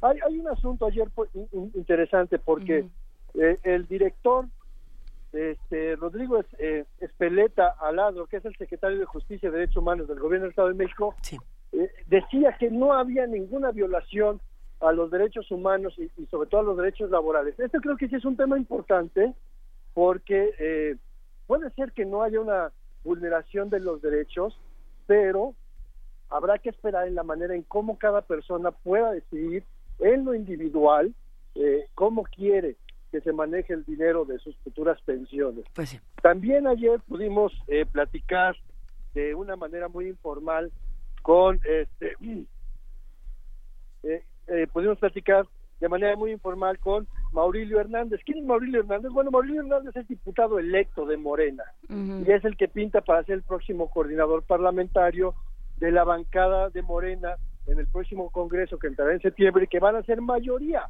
Y bueno, lo que decía Maurilio es que, eh, pues que no se preocupara la gente, que cuando ellos lleguen van a echar para atrás la reforma porque van a ser mayoría y van a poder hacerlo, ¿no? Entonces, como esta, pues son las últimas reformas que Alfredo del Mazo puede empujar cuando todavía tiene mayoría en el Congreso y porque además los cinco años que le quedan para gobernar a Alfredo del Mazo, pues por lo menos los siguientes tres van a ser sin mayoría de su partido ni en el Congreso y por supuesto las reformas importantes a la, a- a la Constitución y las leyes mexiquenses pues necesitan el aval de los congre de los ayuntamientos y por lo menos la mitad también van a ser de Morena. Y entonces este cambio del mapa electoral en el Estado de México sin duda alguna va a cambiar también muchas de estas leyes que como las de ayer eh, quedaron aprobadas en el Congreso del Estado. Lo que vamos a ver es que finalmente la, la promesa después del primero de julio de no de no avasallar eh, a partir de los congresos locales la, la labor de los gobernadores estamos viendo que es que no va a ser así que realmente alguien que promete de un, de un, de este, de un Congreso recién electo echar para atrás lo del Congreso anterior y el Congreso anterior da albazos para, para adelantarse al Congreso que viene, pues es, un, es la manifestación de una de una desconfianza y de una y de darles la espalda a la, a la ciudadanía los intereses de, una ciudadanía que es heterodoxa heterogénea no Exacto, y mira, y yo creo que el- la gran enseñanza de las elecciones recientes es justamente eso, ¿no? Que vivimos una sociedad que ya está entrando en un proceso en donde no debieran importar los colores de quien está en el poder, sino el beneficio colectivo, ¿no? Ah, sí sería preocupante para quienes vivimos en el Estado de México, pues que de repente pasara eso, ¿no? De que se incumpliera ese principio antidemocrático, ¿no? Porque sería a todas luces una imposición autoritaria solo porque ahora tienen mayoría los del otro color, ¿no? Pero eh, también, pues, eh, es- es- es- va a ser algo similar como lo que pasó en Veracruz con la designación del fiscal anticorrupción, ¿no? Ah, que, que también que también Morena ya también amenazó que, que lo van a echar para atrás, ¿no? Que, o sea, creo que sí, eh, esto que está pasando tanto en Veracruz como en el Estado de México, que puede pasar en otras entidades donde habrá mayoría de congresos de un solo partido, pues no, no tengamos que, que padecer esto. Y nada más, como un detalle importante en el Estado de México, es muy importante destacar que el Partido Encuentro Social votó a favor de la reforma de eh, Alfredo del Mazo, ¿no? Cuando a nivel federal fueron aliados de Andrés Manuel López Obrador y, su partido Moreno, ¿no? ¿Nos, nos debería de sorprender, Andrés, o es algo que es como crónica del chanfle anunciado con el pez? Pues digamos que es parte de eh, lo que alguien podría decir esa bipolaridad política, ¿no? Acá me conviene estar contigo, pero allá me conviene estar con el otro, y entonces, este, pues marca un poco la, la, ideología de un partido, pues que a todas luces puede ser acomodaticio, ¿no? Y otra cosa importante que no, y, no es por vernos fatalistas ni mucho menos, sino el alcance y el impacto de una reforma como la que se dio ayer en la ley de pensiones del Estado de México. Recordemos que el 22 de abril de este año, el Congreso de Nicaragua aprobó una reforma a la ley de pensiones en donde eh, incrementaba este, el, monto de las pensiones, no, perdón, bajaba el monto de las pensiones, pero incrementaba las cuotas individuales. Y el 23 el presidente Daniel Ortega, el 23 de abril, reconoció que había sido un error. Pero ese 23 de abril fue el día en que empezó la violencia que ha azotado Nicaragua durante cuatro meses. No queremos decir que con esto vaya a pasar lo mismo en el Estado de México o en el país. Simplemente es destacar que el tema de las pensiones es un tema delicadísimo a nivel internacional. Por supuesto, y nos ocuparemos de Nicaragua eh, un poco más adelante en este mismo programa y seguiremos platicando contigo sobre ese tema, porque sabemos que, te interesa particularmente. Andrés Solís, muchísimas gracias por conversar con nosotros esta mañana. Como siempre, es un placer para mí estar en los micrófonos de Radio UNAM y saludar a toda la audiencia, a ustedes en lo particular. Gracias, Andrés. Un, un gran abrazo. Igualmente, un abrazo. ¿Se quieren quedar a escuchar la crónica del otro de la, otra tramposada anunciada. Vamos a ver, porque tenemos justamente la nota del fiscal carnal de Veracruz en un momentito más. Vamos a irnos con música, vamos a escuchar Kak Madafaka, que es Hillside, otro grupo noruego de Bergen, que son todo este movimiento que es Bergen, es una ciudad como, hagan de cuenta como Jalapa, donde están muchísimos músicos que innovaron la escena noruega. Pero también decías que Colonia era como...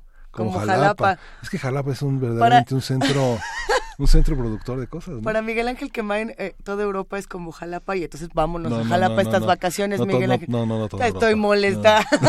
bueno, vámonos a vámonos.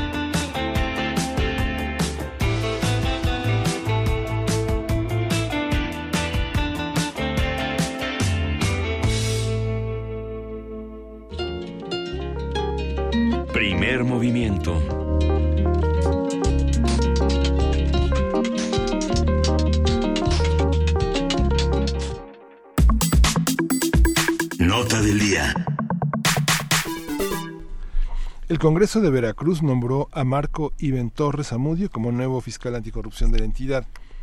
El funcionario fue elegido en una terna enviada por el gobernador Miguel Ángel Yunes, la cual estaba integrada por Torres Amudio, Andrés Domínguez Fernández y Gustavo Fernando Basto Pulido. Es eh, lo mismo que decir Hugo, Paco y Luis, porque todos los eligió Rico Macpato, mejor conocido como Miguel Ángel Yunes. Pero bueno, esa es otra historia. Las bancadas del PAN, PRI, PRD, Nueva Alianza, PRD, etcétera, etcétera, así como de diputados independientes, avalaron el nombramiento del fiscal anticorrupción con 23 votos, siete menos de los que establece la ley. A través de su cuenta de Twitter, Cuitlagua García, gobernador electo de Veracruz, dijo que los diputados afines a Yunes no lograron obtener los dos tercios de los votos requeridos y ante ello hicieron una intentona para dejar un fiscal carnal que caerá en tribunales. A partir de este nombramiento hablaremos del fiscal carnal en Veracruz, la legalidad de esta decisión y a quiénes y a qué intereses está respondiendo. Eh, para ello nos acompaña una vez más Israel Roldán, periodista independiente, presidente de la Asociación Civil Polígrafo Verificación del Discurso Público. ¿Cómo estás, Israel? Buenos días. Hola, muy bien, un gusto saludarlos, Juana Inés, a Luisa, Miguel Ángel. Hacíamos e, esta broma de la crónica de la muerte anunciada porque ya llevamos varios días hablando de este tema y un poco sabíamos lo que iba a ocurrir o no. Cuéntanos qué opinas, cómo viste todo esto en los últimos días. Lo platicábamos el martes muy temprano cuando eh, participé en la mesa de la nota nacional. Así es. Eh, lo hacíamos muy temprano y horas después eh, ocurrió en el Congreso lo que anticipábamos ya en Radio UNAM, una discusión legislativa muy polarizada en la que al final los grupos eh, del PAN, PRD y dos diputadas independientes del Congreso de Veracruz, entre ellas eh, Julie Sheridan, la recordarán, ex candidata a la gubernatura de Veracruz por el partido Nueva Alianza, un personaje cercano a Miguel Ángel Yunes Linares. Bueno, pues junto con los grupos del PAN, PRD y una más independiente, eh, votaron a favor de Marcos Eben Torres Amudio para designarlo fiscal especializado en combate a la corrupción del Estado. Lo que ha ocurrido en la sesión del pasado martes, en resumen, podría decirse eh, que eh, los legisladores han votado el nombramiento en tres ocasiones. Sometieron a consideración del Pleno del Congreso la terna, eh, habría que precisarlo, una terna que fue seleccionada por los diputados, los propios diputados del Congreso de Veracruz, muchos, eh, más bien todos los integrantes de esta terna cercanos al actual gobierno, dos de ellos colaboradores en la Fiscalía General del Estado de Veracruz, Marcos Seven, eh, visitador general de la Fiscalía General del Estado, y al final lo que han hecho después de eh, votarlo hasta en tres ocasiones eliminaron fueron eliminando de la terna a los aspirantes que contemplaba la propia convocatoria. También se modificó el dictamen y postularon como único elegible al final a Torres Zamudio pese a no lograr el voto de la mayoría calificada como estaba establecido en la convocatoria y en la propia constitución política de Veracruz, los diputados designaron fiscal anticorrupción a Marcos Eben. Lo que han dicho las reacciones que han venido después de la designación en el Congreso del Estado es que Marcos Eben, eh, o que el nombramiento de Marcos Eben no fue acorde a la Constitución ni a los procedimientos legislativos porque eh, no se ha atendido los requerimientos de la propia convocatoria. Eh, lo que ha dicho el gobernador electo de Veracruz, Lagua García Jiménez, que había hecho un llamado a la 64 legislatura local para que eh, no se eligiera, no se designara Marcos Eben Torres Zamudio por su cercanía con el actual fiscal y con el actual gobierno, es que eh, la próxima legislatura y habrá de impugnar esta decisión en los tribunales y confía en que por las irregularidades, por las ilegalidades que encuentran en el procedimiento de designación, eh, Marcos Eben sea eh, pues tumbado prácticamente del cargo. Cuando cuando hablamos a veces de ver estas transmisiones del canal del Congreso, de esta toma de decisiones, eh, muchas personas nos dicen, no habrá manera ni poder humano que me haga ver algo tan aburrido. Eh, las imágenes de lo que pasó el día de ayer justamente en el Congreso de Veracruz no eh, parecían como de tribuna de fútbol, este, br- brutales, de empujones, gritos, cosas que no, bueno, ya estamos un tanto acostumbrados a ver justo en este tipo de discusiones, pero que siguen siendo impresionantes, Israel. Sí, todo eso ocurrió justamente cuando eh, se vota por tercera ocasión a Marcos Eben Torres Zamudio Sí. y obtiene eh, 27 eh, votos de este bloque PAN, PRD y dos diputadas independientes. Lo que viene después es en efecto la toma de tribuna por parte de la oposición en el Congreso del Estado, los eh, diputados de Morena, del PRI y de un grupo legislativo conformado por distintos diputados llamada Juntos por Veracruz han tomado la tribuna, han rodeado eh, al fiscal, ahora nombrado fiscal anticorrupción, Marcos Eben Torres Zamudio, quien llegó al, al- a la sala de plenos para rendir protesta como fiscal anticorrupción, lo han rodeado, eh, ha rendido protesta, ha salido entre gritos, empujones, eh, hay quienes han dicho que incluso escupitajos, palabras es. altisonantes. Eh, la verdad es que, digo, en, en- en los términos en que lo pones, no ha sido una eh, sesión legislativa nada aburrida. Eh, ¿Y a, a dónde nos lleva? Porque justamente venimos de hablar de, eh, del Estado de México y de lo que está sucediendo eh, en términos de la ley de, de pensiones o de cómo se ha reformado esta, esta legislación. Y lo que dice eh, la, la bancada de Morena o quien se postula para ser el el jefe de la, el- la cabeza de la bancada de Morena es, es lo vamos a echar para atrás. Y un poco parece que es lo que está sucediendo con el Congreso de Veracruz, con esta, con, con esta designación del fiscal.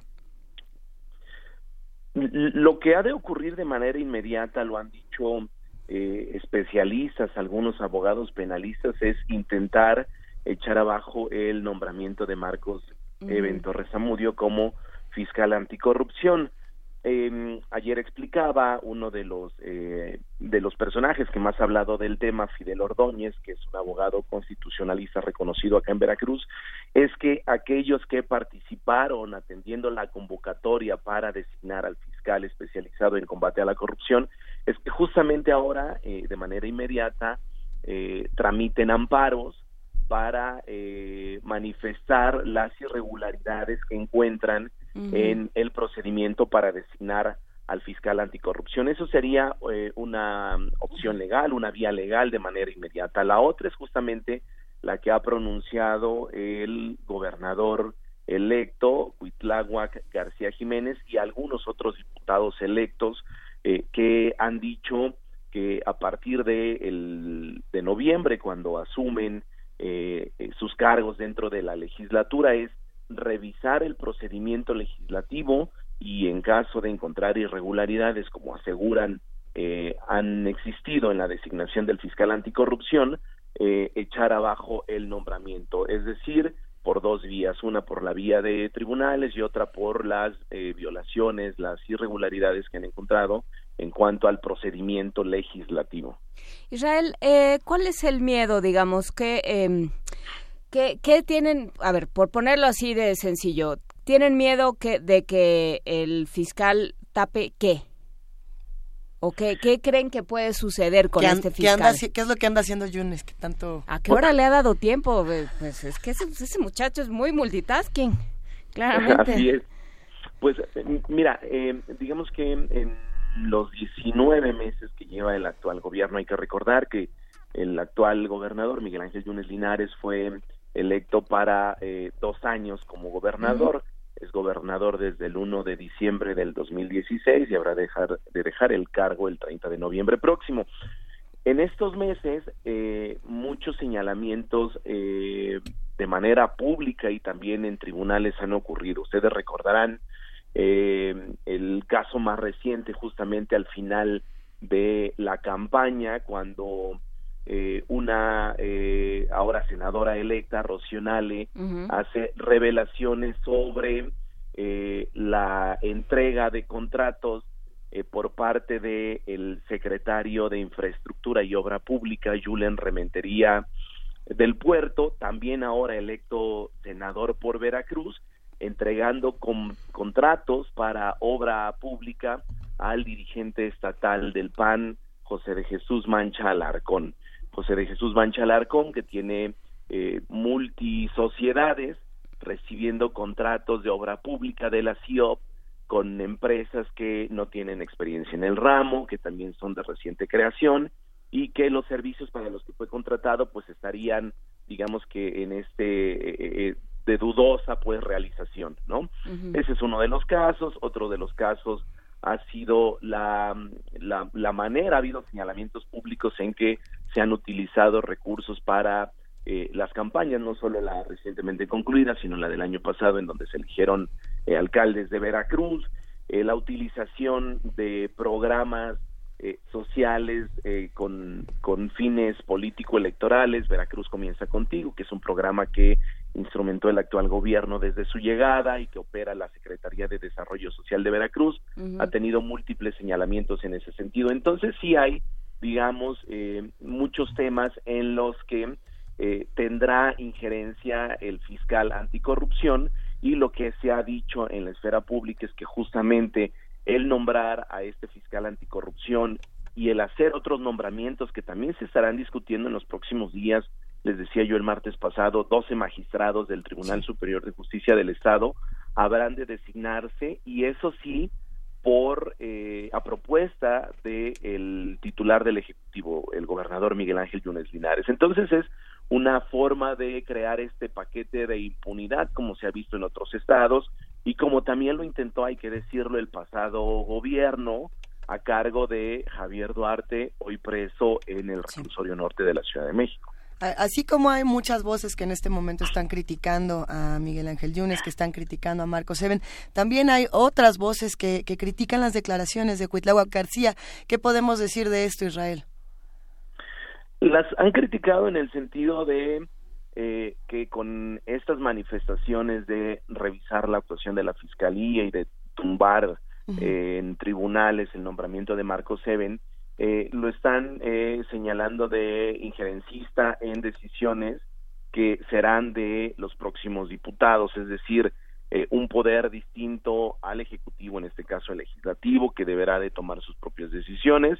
Son las críticas que han estado ocurriendo. Y en efecto, digo, al, al final no debemos de perder de vista que se trata de dos poderes distintos, aunque por la mayoría que tendrá el partido Morena del cual es eh, del cual es el gobernador electo eh, es son las críticas que se le han vertido en estos momentos. Todo un tema. Sí, es todo un tema, sobre todo eh, que, que persisten estas prácticas que, que a pesar de la alternancia que se puede haber dado a nivel a nivel federal y del cambio de proyecto, más allá de la alternancia de partidos, de un cambio de proyecto, un cambio de discurso, eh, a nivel local, concretamente en, eh, en Veracruz, las cosas se, se siguen manejando a la vieja usanza. Israel, ¿cómo, ¿cómo lo ves tú? ¿Ves algún contrapeso? ¿Crees que pueda que se pueda ir moviendo eh, estas prácticas, estas dinámicas tan asentadas en la política estatal? Lo que lo que es un hecho es que en este momento eh, justamente no hay esto que tú destacas, contrapesos que en realidad puedan detener decisiones eh, como la designación de un fiscal anticorrupción que se da en este contexto que ya hemos platicado, ¿no? Eh, violaciones eh, a la Constitución Política de Veracruz y a los procedimientos legislativos. En ese momento no hay contrapesos. Eh, lo que también se está anticipando justamente es que no habrá tampoco contrapesos en un futuro, porque hay un gobernador electo del partido Morena, ¿no? que tendrá mayoría en el Congreso de Veracruz y es justamente lo que también se está cuestionando, porque lo que él había pedido es que fuera el próximo Congreso el que designara al fiscal anticorrupción, no lo que han dicho los grupos eh, que en este momento tienen mayoría en el Congreso, PAN, PRD, aliados con diputados independientes, es por qué heredarle a la siguiente legislatura el tema de la designación de un fiscal anticorrupción cuando va a ser muy sencillo que eh, los que integren la terna para ocupar el cargo pues sean designados con facilidad uno de ellos justamente porque Morena va a lograr eh, esta mayoría eh, calificada en, en, el, en el próximo gobierno. No hay que perder de vista también lo que están diciendo las organizaciones de la sociedad. Eh, y justamente tiene que ver con lo que decías. Debe de corregirse ya en Veracruz el camino mediante acciones legales que permitan dejar sin efectos nombramientos y construir además procesos adecuados para designar no solamente al fiscal especializado en combate a la corrupción, sino a todos aquellos que van a integrar el sistema estatal anticorrupción, porque hay que decirlo también, el fiscal anticorrupción es solamente una pieza dentro de este engranaje que habrá de ser el sistema estatal anticorrupción y que hará que tenga un buen funcionamiento. Venga, nos vamos a quedar hasta aquí el día de hoy, Israel. ¿Qué preguntas nos van a quedar pendientes para los próximos días? ¿Qué nos, qué nos dirías que tenemos que estar observando con atención? Pues sin duda que el tema de la Fiscalía Anticorrupción, la designación de Marcos en sí.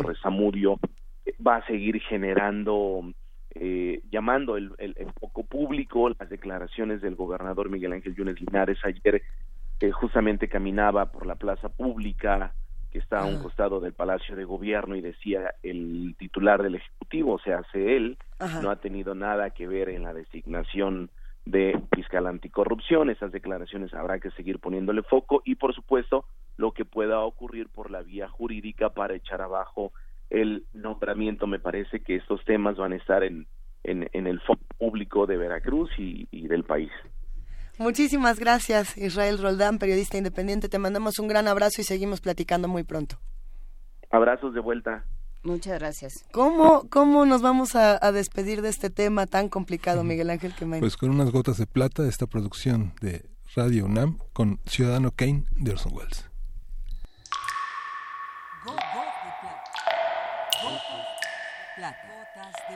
Gotas de plata. El cine en dosis homeopáticas.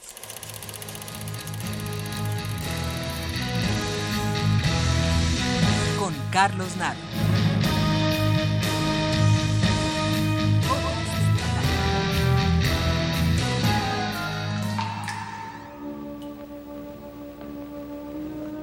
¿Qué hubiera resultado si otro, y no Wells, hubiera dirigido El Ciudadano Kane? Sé que esta pregunta tiene una buena dosis de absurdo, ya que el ciudadano Kane y Orson Welles están indisolublemente ligados. Pero me la hago porque ya sabemos que la Mona Lisa de Marcel Duchamp tiene unos hermosos bigotes. I can remember absolutely everything, young man. That's my curse. That's one of the greatest curses ever inflicted on the human race, memory. ¿Y si Mondrian hubiera pintado el Guernica? ¿O Gilberto Aceves Navarro la Capilla Sixtina? Verdaderamente son preguntas ociosas, pero no es inútil la pregunta en el caso de Wells y el Ciudadano, ya que en el cine es frecuente que una película se vuelva a filmar con nuevo reparto, con nueva producción y con una apariencia más moderna. Las más de las veces sin más motivación que el interés de la taquilla, que en buena parte de los casos deberíamos llamar el espurio interés de la taquilla.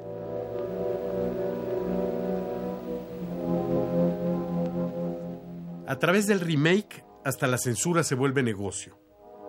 Unos minutos más de pietaje, filmado desde el mismo momento que el resto de la película, suprimidos por convenir a los distribuidores, dan la justificación de un nuevo lanzamiento de la película bajo el pretexto del corte del director. Pero ese es otro tema. De regreso con Wells, es importante resaltar que varios de sus proyectos quedaron inconclusos. Contents of Xanadu's Palace. Paintings, pictures, statues, the very stones of many another palace. A collection of everything, so big it can never be catalogued or appraised. Enough for ten museums, the loot of the world. El perfeccionamiento de Orson Welles es tal vez la causa de sus películas inconclusas. Pero inconclusos están también el Monumento a la Revolución y el Estadio Olímpico de la Ciudad Universitaria. ¿Y qué pasaría si el primero lo termina el arquitecto Teodoro González de León? y el segundo Gabriel Orozco. O si Alexander Calder hubiera decidido ponerle brazos a la Venus de Milo. Hace algunos años, la acuciosidad de David Ramón y sobre todo su pasión por Dolores del Río nos descubrió el proyecto y guion de Orson Welles para filmar una adaptación de La Santa de Federico Gamboa que sería interpretada por Dolores del Río. Algunos quieren ver en La Santa filmada por Norman Foster en 1943 la conclusión de ese proyecto. Yo prefiero quedarme con la película que no se filmó. You're beautiful. Oh, I can't. Yes, you are. You're very, very beautiful. I've never been to six parties in my life. Extremely my beautiful. whole life. I've never even been up this It's a late. matter of habit. Jesús Franco, también conocido como Yes Frank, entre otros de sus más de 60 seudónimos, director conocido sobre todo por sus películas primero de terror y luego porno, se dio a la tarea de con el material filmado por Orson Welles para su inconclusa Don Quijote hacer su propia versión, a la que añadió algunas escenas del propio Welles filmando. El resultado, mm, digamos que sería mejor el estadio universitario recortado desde el Palomar. Ojalá no se le ocurra a alguno de los geniales productores de Hollywood actualizar el Ciudadano Kane, ahora inspirados en la vida de Ted Turner. Mr. Bernstein is apt to pay a visit to the nursery now and then. Does he have to? Yes. Really, Charles? People will think. What I tell them to think.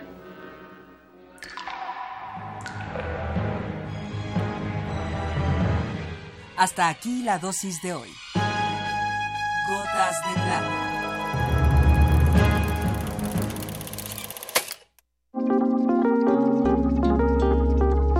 Primer movimiento. Hacemos comunidad.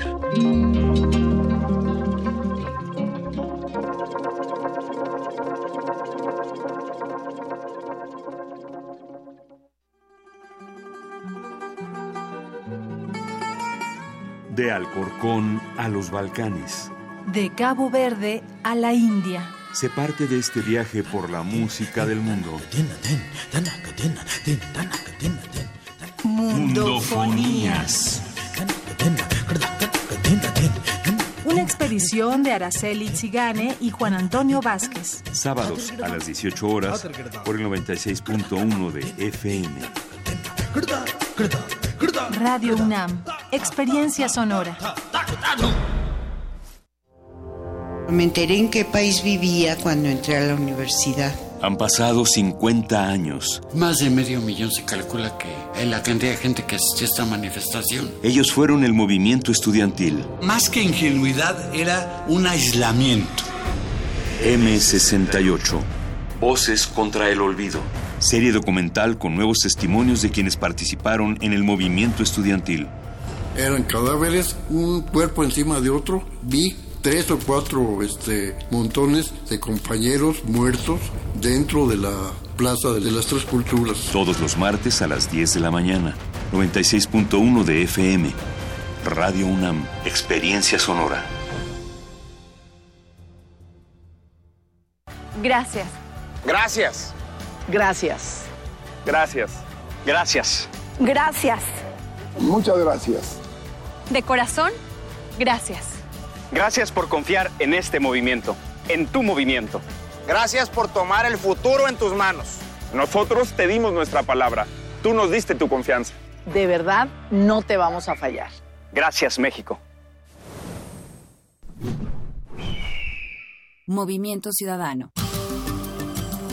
La exposición Revolución y Estabilidad en el Museo del Templo Mayor conmemora los 30 años del recinto y los 40 del proyecto arqueológico. Se pueden apreciar piezas como la escultura de Xutecutli, el centro Chicahuastli de mármol verde, la olla del dios Tlaloc y la pieza Mimixcoa, las urnas funerarias de Tezcatlipoca y Mixcoatl, la pieza de la serpiente de fuego Siucoatl. La muestra Revolución y Estabilidad está abierta en el Museo del Templo Mayor, Centro Histórico de la Ciudad de México. Dejar huella en cada aula de la UNAM es un deber de un verdadero Puma. Deja tu huella y apoya Fundación UNAM a de cara a miles de universitarios. Súmate 5340-0904 o en www.funam.mx. Contigo hacemos posible lo imposible. Tenemos la fusión exquisita para ti. Dos esencias finamente mezcladas que al entrar en contacto con tu ser te harán bailar. Diáspora de la danza. La música a través del cuerpo. Acompaña a Juan Arturo Brennan de lunes a viernes a las 6.40 de la mañana y a las 15 horas por el 96.1 de FM. Radio UNAM. Experiencia sonora.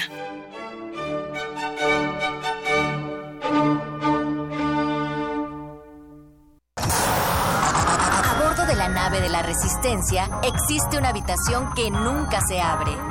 Excepto la última hora del último día de la semana.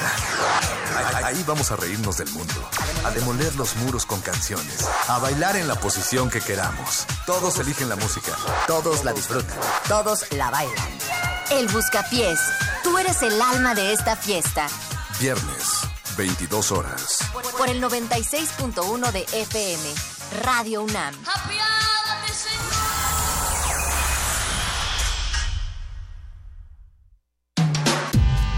Primer movimiento. Podcast y transmisión en directo en www.radio.unam.mx.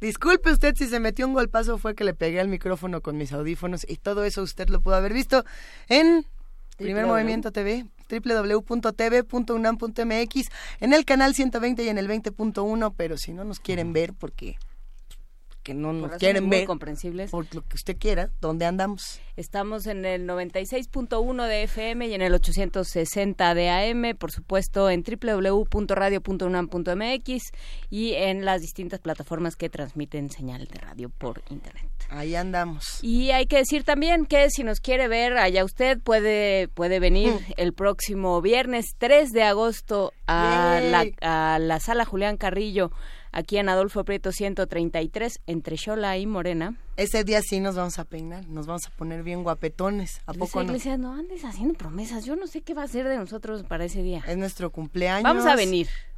Es Y nuestro vamos a tener un muy buen programa. Ya, si nos vamos a peinar es otra historia.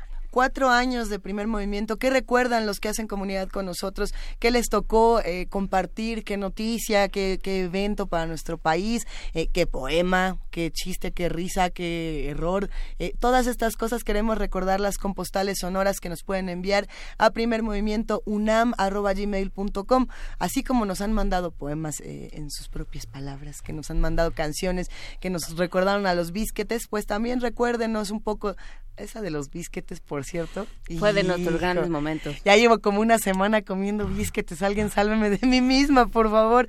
Pero sí, recuérdanos un poco de lo que de lo que han disfrutado con nosotros. Uno de estos momentos, por ejemplo, eh, fue el nacimiento de Poesía Necesaria después de, del trágico momento de los 43 desaparecidos de Ayotzinapa, ¿no? Eh, que justamente ahí empezamos con esta poesía a falta de palabras que nos ayudaron a, reconciliarnos con la realidad. Desde entonces tenemos la poesía necesaria. ¿Qué más tenemos por ahí? Pues cosas. La música, las curadurías, eh, Las los participaciones semanales, los radioteatros.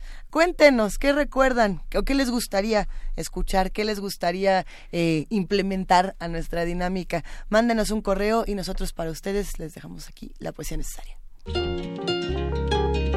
Primer movimiento.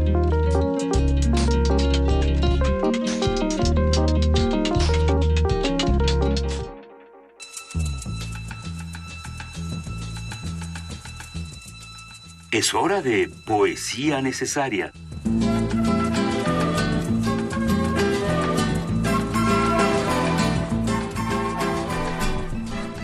Miguel Ángel Quemain, es momento de poesía necesaria. Hace 31 años se fundó una banda que no se fundó en Jalapa, sino en la Ciudad de México. Es A una ver. banda rupestre, que es Real de 14. Sí, muy, ay, inter- perdón. muy, muy, muy, este... Perdón. Se separaron, se separaron, se separó José Cruz, que era el poeta por excelencia hace 30 años, eh, compuso Tiempos Oscuros, pero también una de las composiciones más emblemáticas de Real de 14, que es Azul. Eh, nada más porque pues no, no lo puedo evitar, este tío, tío Pepe, Pepe Cruz, Pepe, Pepe Iglesias, donde quiera que estés, te mando un gran beso y un Sí, abrazo. un gran poeta, Pepe Cruz. Eh, esta, esta composición dice así, azul, azul en sus ojos refleja un hilillo de luz, su vestido perlado de noche, el cigarro encendido en un beso carnal, una copa de vino, una lágrima rota que rueda al final. Azul, azul, una música lenta y azul, recargado en la tibia quimera, despidiendo un anhelo que va en autobús, un rasguño en la media, navegando la espera, la vida del blues. Azul, azul, y una voz, y una voz que entristece al cantar, reteniendo en su lecho las sombras, esas sombras que besan y luego se van, una fotografía, una línea en la mano que quiere borrar. Azul de Pepe Cruz.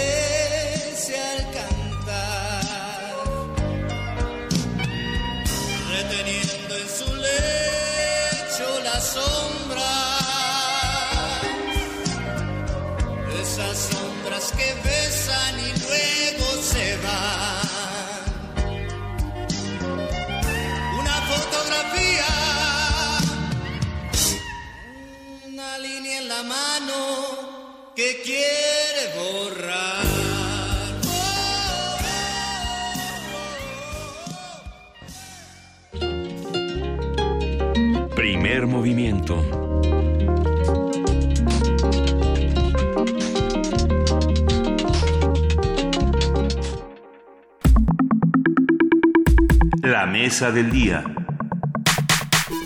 Ahora sí ya es jueves. Ahora sí ya se volvió jueves porque ya está en esta cabina el doctor Alberto Betancourt, doctor en historia, profesor de la Facultad de Filosofía y Letras de la UNAM y coordinador del Observatorio del G20 de la misma facultad. Querido Alberto, familia de primer movimiento, ¿cómo estás?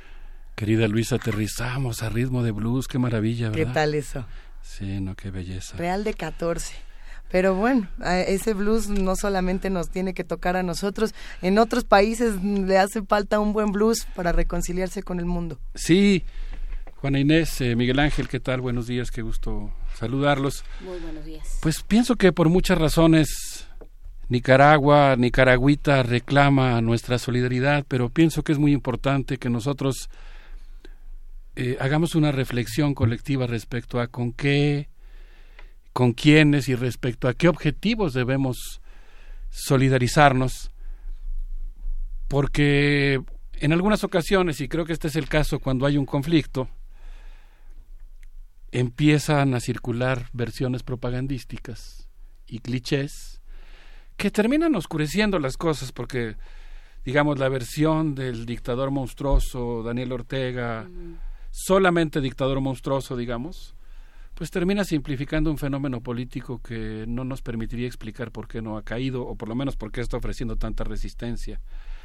Y la versión de la conspiración de la CIA, que yo creo que existe, pero que también es insuficiente para explicar un brote de descontento popular auténtico y profundo, pues tampoco basta. Entonces creo que hay que superar las dos versiones y tratar de pues empezar nuestra tarea solidaria por tratar de informarnos lo mejor posible.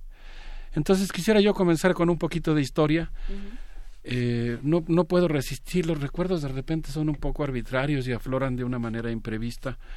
No puedo resistir que mi concepción de Nicaragua como parte de la civilización mesoamericana nació un día no muy lejano cuando yo estaba estudiando en la facultad, que mi abuela empezó a gritar mientras yo hacía una tarea, Alberto, Alberto, te habla el señor López. Y por supuesto yo no sabía quién era el señor López. Y mi abuela seguía gritando, Alberto, Alberto, te habla el señor López. Ahorita me estoy dando cuenta que tiene otra connotación lo que estoy diciendo, pero es completamente inesperada. Pero cuando llegué a la puerta de mi casa, el señor López era el gran historiador mexicano Alfredo López Austin, a quien yo identificaba, por supuesto, por ser el gran historiador. Yo era estudiante de la carrera de historia, no tenía el gusto de conocerlo personalmente, lo invité a pasar como bien se dice, a la casa de ustedes. Y ahí iniciamos una amistad que dura hasta la fecha y yo le entregué un paquete que me había dado un amigo nicaragüense enviado para él y cuando él lo abrió me dijo, claro, es que estamos estudiando los restos arqueológicos de aquellos confines sureños de Mesoamérica, de ese país llamado Nicaragua, que por supuesto quiere decir hasta aquí el anáhuac y que muestra pues la presencia náhuatl y maya de eso pues que de lo que somos parte no ya después vino eh, la lucha por la independencia muchas tribulaciones históricas que terminaron separando lo que estaba unido. El reino de los que habitan junto a los dos grandes depósitos de agua ¿no? pero que se mantiene todavía vigente ese sustrato esa agua subterránea cultural que nos hace compartir tantas cosas con Nicaragua Así que si les parece bien, me gustaría empezar con un antecedente histórico respecto a la solidaridad con Nicaragua. Resulta que el día 17 de agosto del año de 1995, el joven nicaragüense Augusto César Sandino entró a trabajar en Cerro Azul, Veracruz, en la empresa Huasteca Petroleum Company. No me voy a detener a hablar de ese mundo en el que la Huasteca, las huastecas mexicanas estaban ocupadas por las grandes petroleras que mandaban a sus trabajadores en aviones y tenían que descender en paracaídas para ir a trabajar en los pozos. Solamente voy a decir que ese joven, Sandino, ganaba cinco pesos diarios. Era tornero. Yo no sé por qué, pero la vida me ha enseñado que entre la clase obrera los torneros ocupan un lugar verdaderamente importante como magos capaces de transformar cualquier material. No me voy a extender demasiado, pero el 2 de mayo de 1926 comenzó una guerra civil en Nicaragua, un enfrentamiento entre liberales y conservadores. Eh, le correspondía ocupar la presidencia a Juan B. Casa, que era el vicepresidente y por la Constitución iba a ocupar ese cargo, pero los conservadores usurparon la presidencia en Nicaragua, comenzó una guerra civil y el joven Sandino que aprendió tanto de México y lo quiso siempre y lo llevó consigo mismo, se fue a Nicaragua a combatir en la guerra civil y específicamente por el hecho de que después del 4 de mayo, cuando se firmó el pacto Stimson-Moncada, el ejército de los Estados Unidos ingresó a Nicaragua para apoyar a los conservadores. Y entonces Sandino se fue a pelear contra el invasor y pues resulta que Plutarco Elías Calles reconoció a Sacasa como legítimo presidente de Nicaragua.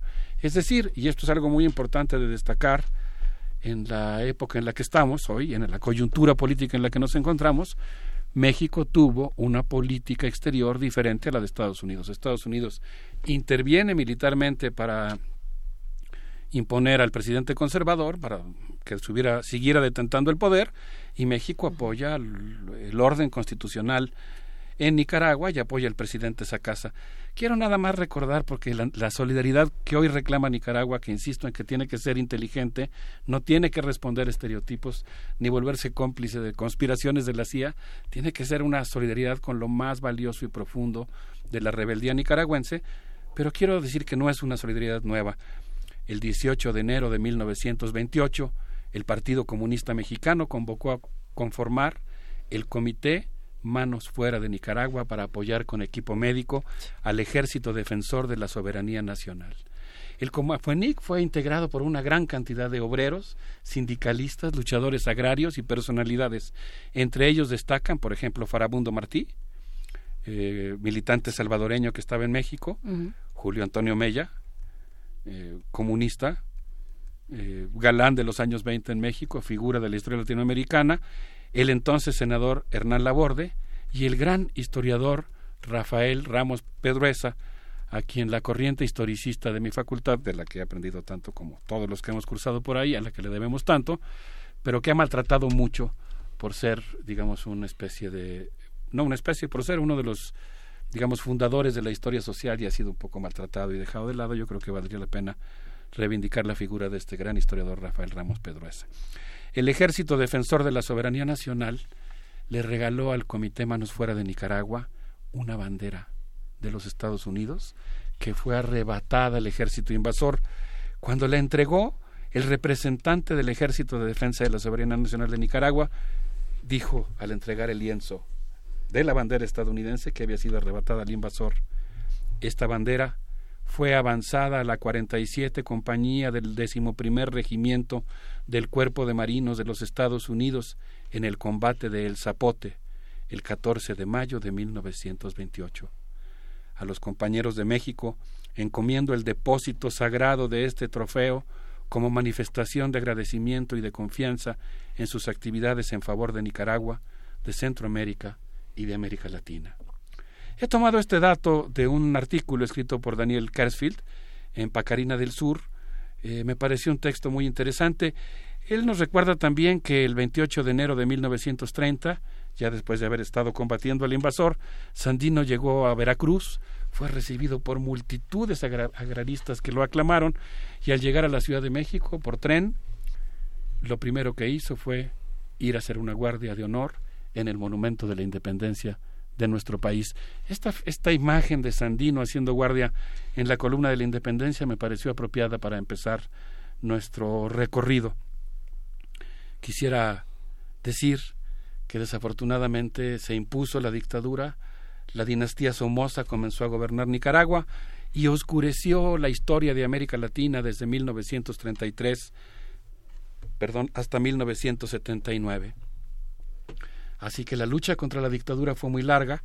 México jugó un papel muy importante en la lucha contra la dictadura somocista.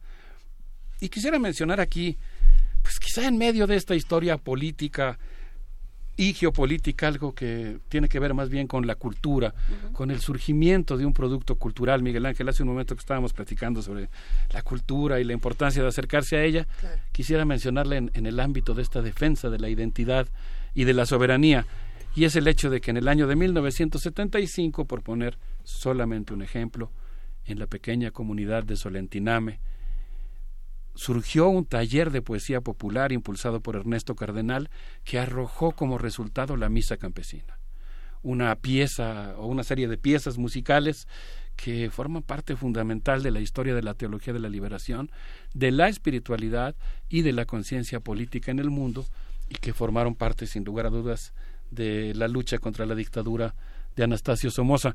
Debo decir que yo ahora la tuve más presente, siempre la, siempre la tengo, pero ahora me lo recordó la investigación de un amigo y joven historiador eh, que pues eh, ha hecho un trabajo sobre este tema.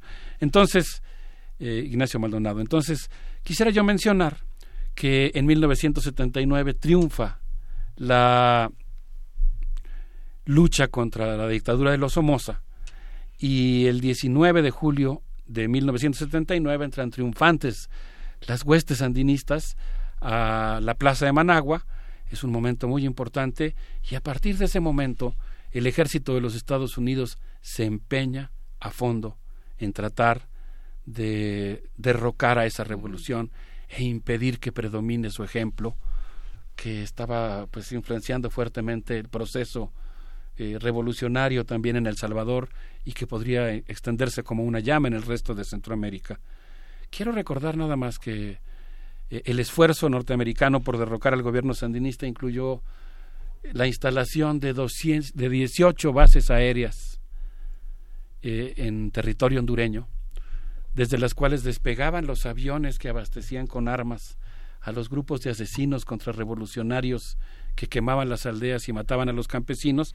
Y nada más por citar un caso, quisiera recordar que en octubre de 1986 en un acto que salió en todas las primeras planas de los periódicos del mundo y que sin lugar a dudas constituyó un modelo a seguir en el futuro, un compañero que salió a ver un avión que estaba enviando una avioneta que le estaba enviando material logístico a la contrarrevolución, apuntó su fusil AK-47 y logró derribar una avioneta.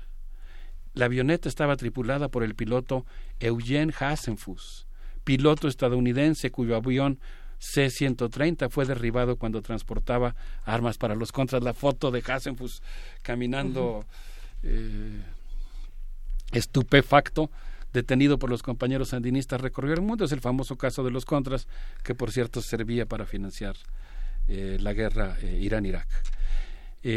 bueno, pues resulta que en esas condiciones de acoso y guerra, el Frente Sandinista de Liberación Nacional decidió ir a elecciones y refrendar su mandato mediante las urnas y perdió.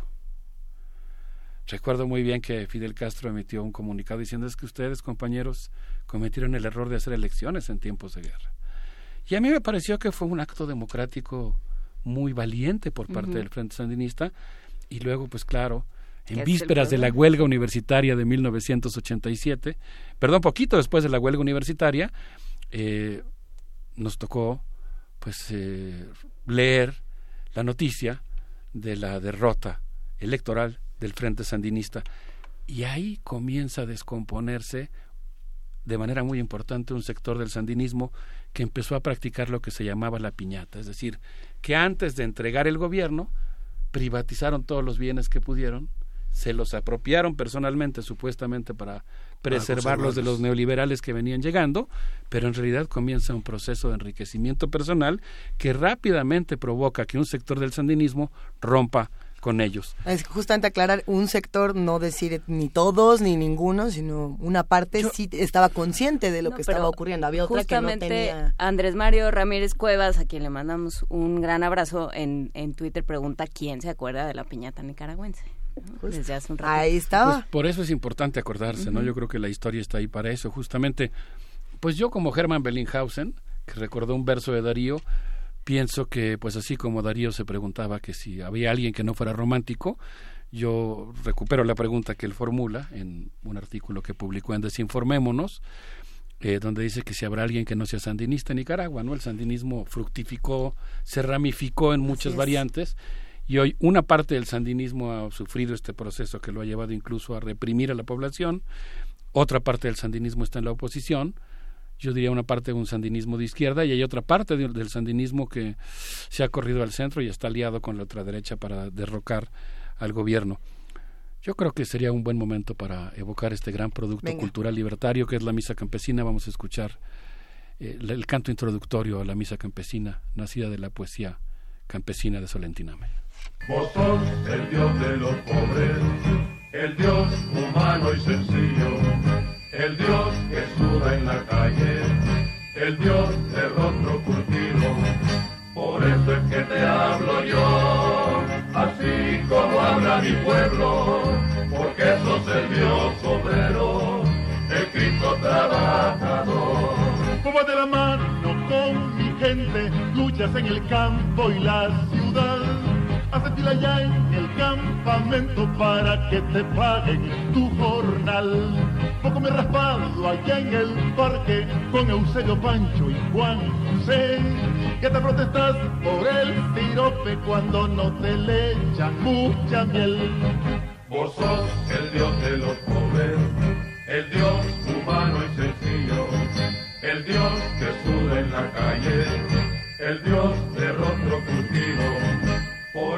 que te hablo yo, así como habla mi pueblo, porque sos el Dios obrero, el Cristo trabajador.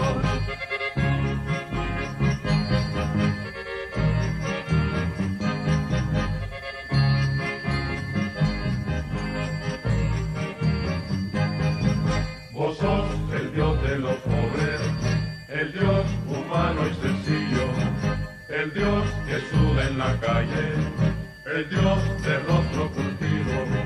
Por eso es que te hablo yo, así como habla mi pueblo, porque sos el Dios obrero, el Cristo trabajador. Yo te visto en una pulpería instalado en un caramachel.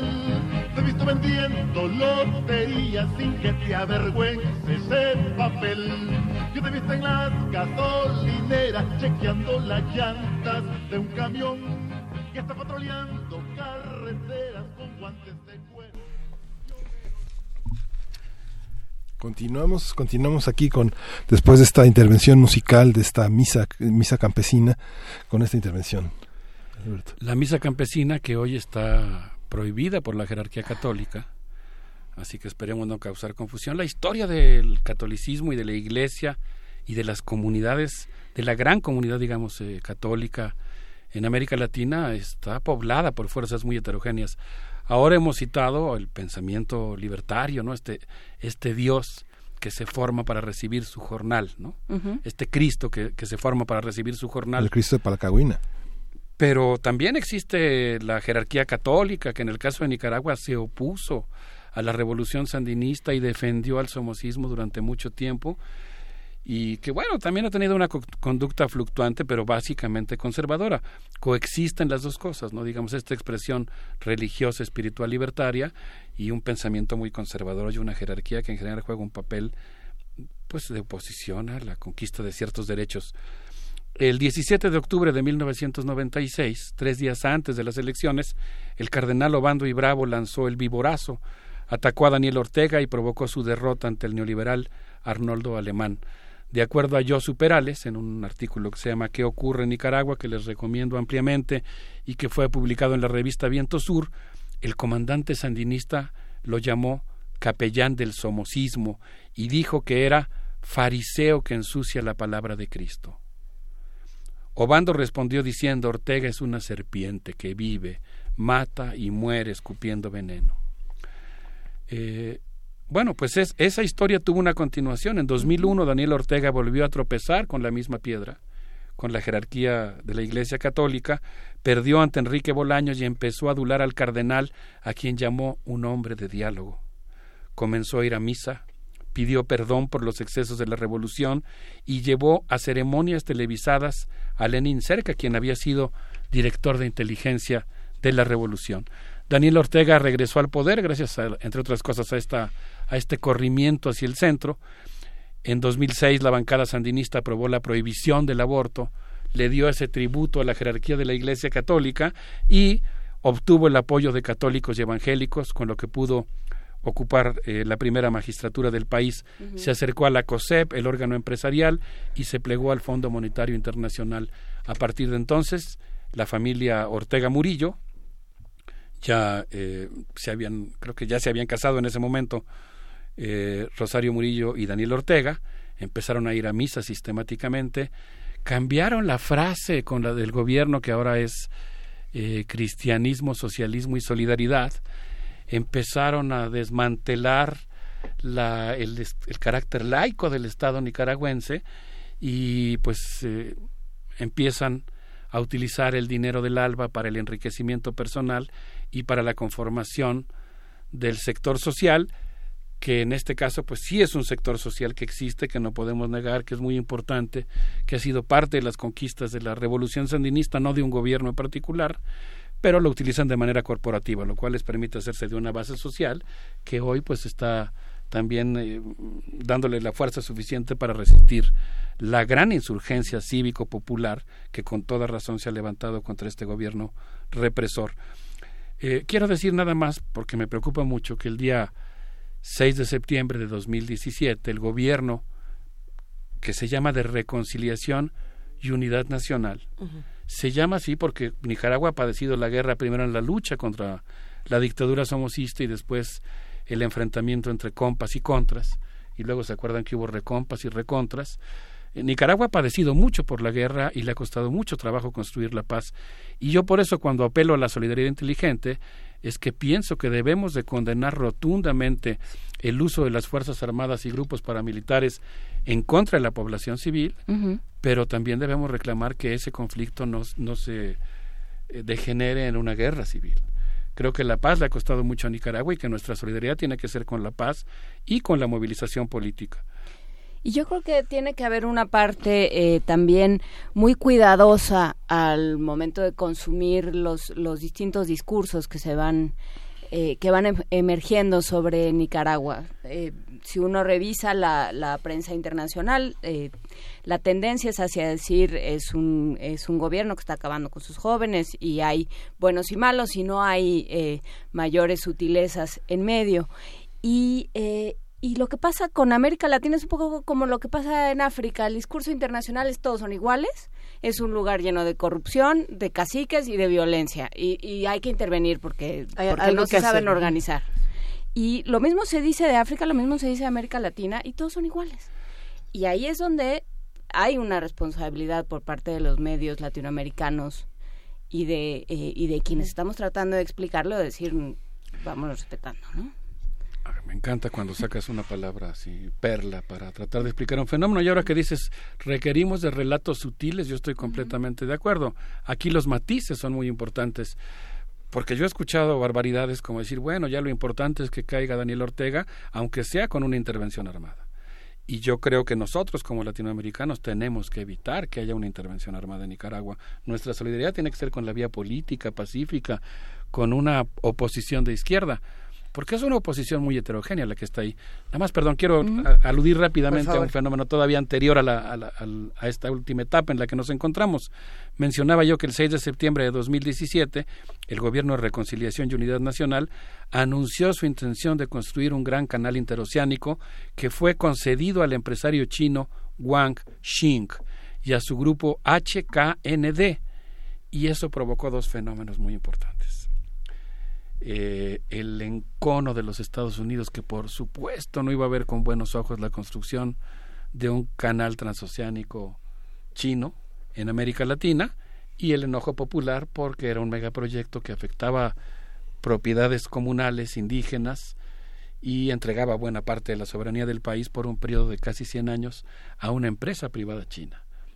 Por cierto, debo decir, ustedes disculparán el paréntesis, que me parece que debería meritar toda nuestra atención y una reflexión pública, un debate muy intenso, informado, eh, un elemento de la carta que el presidente, que el virtual presidente electo de México, Andrés Manuel López Obrador, ha incluido en su carta a Donald Trump, que tiene que ver con la construcción del ferrocarril transísmico. No es cualquier cosa, es un detalle muy importante. A mí me gustó mucho la señal de alerta que hizo Julio Hernández López en Astillero al decir aguas, hay que ponerle atención a este asunto porque eventualmente pues puede implicar, es un proyecto impulsado por Alfonso Romo y además que está planteado en términos de la construcción no solamente de un corredor ferrocarrilero, sino también de un corredor de zonas económicas especiales que me parece que nosotros debemos de cuestionar. Regreso a Nicaragua, eh, digamos, dejando este elemento geopolítico importante sobre la mesa. El 18 de abril se modificó el sistema de pensiones. El Fondo Monetario Internacional había puesto una, una estrellita en la frente al gobierno de Daniel Ortega por aplicar sus recetas que han costado de pauperación de la población. Y entre las recomendaciones que hizo para que mantuviera la estrellita, les pidió que modificaran el sistema de pensiones. Debo de decir que una de las cosas que modificaba esta reforma era el hecho de que ahora los empresarios tenían que aportar dinero a las pensiones. O sea, no fue solamente por eso, creo que la sutileza es importante, no es, no es, nada más que ahora los trabajadores tenían también que pagar sus cuotas, quienes realmente convocaron a la manifestación del 18 de abril fueron los empresarios que se negaban a pagar el seguro. Esto me lo recordó una compañera que vive en Nicaragua, que no voy a mencionar su nombre, y que me planteaba esta necesidad de, de, contar las cosas con sutileza. ¿no? Los empresarios convocan a la manifestación y no llegan. Los que llegan son los estudiantes. Y ahora voy a evocar brevemente el documento elaborado por la Comisión Interamericana de Derechos Humanos que envió una misión a ese país. Eh, según este documento, voy a citar, los grupos parapoliciales o las turbas irrumpieron en la Universidad Centroamericana en Managua para agredir a los estudiantes. Termino la cita y comienzo a glosar. El gobierno recurrió, según la comisión, al uso excesivo de fuerza utilizando gases lacrimógenos, balas de goma, armas de fuego y perdigones impidió el acceso de ambulancias, bomberos y personal médico y obstaculizó el trabajo de los médicos en los hospitales. La gente, al darse cuenta de lo que estaba ocurriendo en los hospitales, prefirió llevar a muchos de los heridos a casas particulares, escuelas y parroquias donde recibieron atención médica de personal voluntario, de trabajadores y profesores que estaban protestando pacíficamente. Los manifestantes, entre los que se incluían personas mayores, se dirigieron hacia el llamado Camino de Oriente en la ruta Masaya, en donde fueron fuertemente agredidos por las fuerzas de la Policía Nacional y los grupos parapoliciales. Las protestas se extendieron a la Universidad Nacional de Ingeniería, la Universidad Nacional Autónoma de León, la Universidad Agraria, la Universidad Politécnica de Nicaragua, y viene una descripción muy detallada de una serie de agresiones cometidas por el gobierno que ha utilizado grupos paramilitares eh, apostados desde azoteas para disparar con armas de alto poder en contra de los manifestantes eh, pacíficos. La comisión cita haber recogido por lo menos 200 testimonios del día 18 de abril y haber revisado las autopsias que revelan el hecho de que eh, la gente murió por disparos efectuados con armas evidentemente letales, con una intención de letalidad contra personas desarmadas. Entonces yo pienso que pues ahí sí no puede uno ser ambiguo, no hay manera de justificar eso, es algo que tenemos que condenar. Debo decir, en aras de la sutileza que reclaman los acontecimientos históricos, que pues en medio de una serie de eventos similares, también habría que señalar que la propia comisión advierte que el Estado nicaragüense ha reportado al menos 100 hechos de, de violencia 40 incendios contra locales, del, 40 incendios contra locales del Frente Sandinista de Liberación Nacional, 29 secuestros de policía, 33 robos a propiedad estatal y 17 asesinatos. De manera particular, el Estado mostró un video en el que se ve a una funcionaria sandinista con los ojos vendados, interrogada por una turba de encapuchados que la agrede con arma blanca. Y presenta la denuncia de que hay muchas pandillas que han sido contratadas eh, con dinero de las ONGs para formar las barricadas que impidieron, entre otras cosas, el tránsito por la carretera centroamericana. Entonces, resumiendo y para no ser ambiguo, me parece que hemos presenciado históricamente eh, el hecho de que han ocurrido acontecimientos de represión y uso de la fuerza policial y fuerzas paramilitares en contra de población civil desarmada, lo cual me parece que es absolutamente condenable. Me parece también que existe una fuerza de oposición espontánea, popular, una auténtica insurrección civil que está reclamando el regreso al cauce constitucional. Y donde empiezan las sutilezas y las complicaciones es que simultáneamente a eso sí existe un intento de intervención extranjera, particularmente norteamericano, el Departamento de Estado ya empezó a aplicar sanciones, ha estado promoviendo la formación de cuadros del Instituto Nacional Democrático, que es el órgano que utiliza para formar expertos en redes sociales que denuncian a los gobiernos que no les, que no les simpatizan. Y entonces sí hay también un intento de montarse en esa rebelión popular. Por eso planteaba yo la necesidad de una solidaridad inteligente tampoco se trata de solidarizarnos con un intento conspirativo, aunque sería un gran error reducir lo que está pasando a un, a un intento conspirativo cuando en realidad pues hay una insurrección popular. ¿Y los empresarios? ¿Dónde quedaron?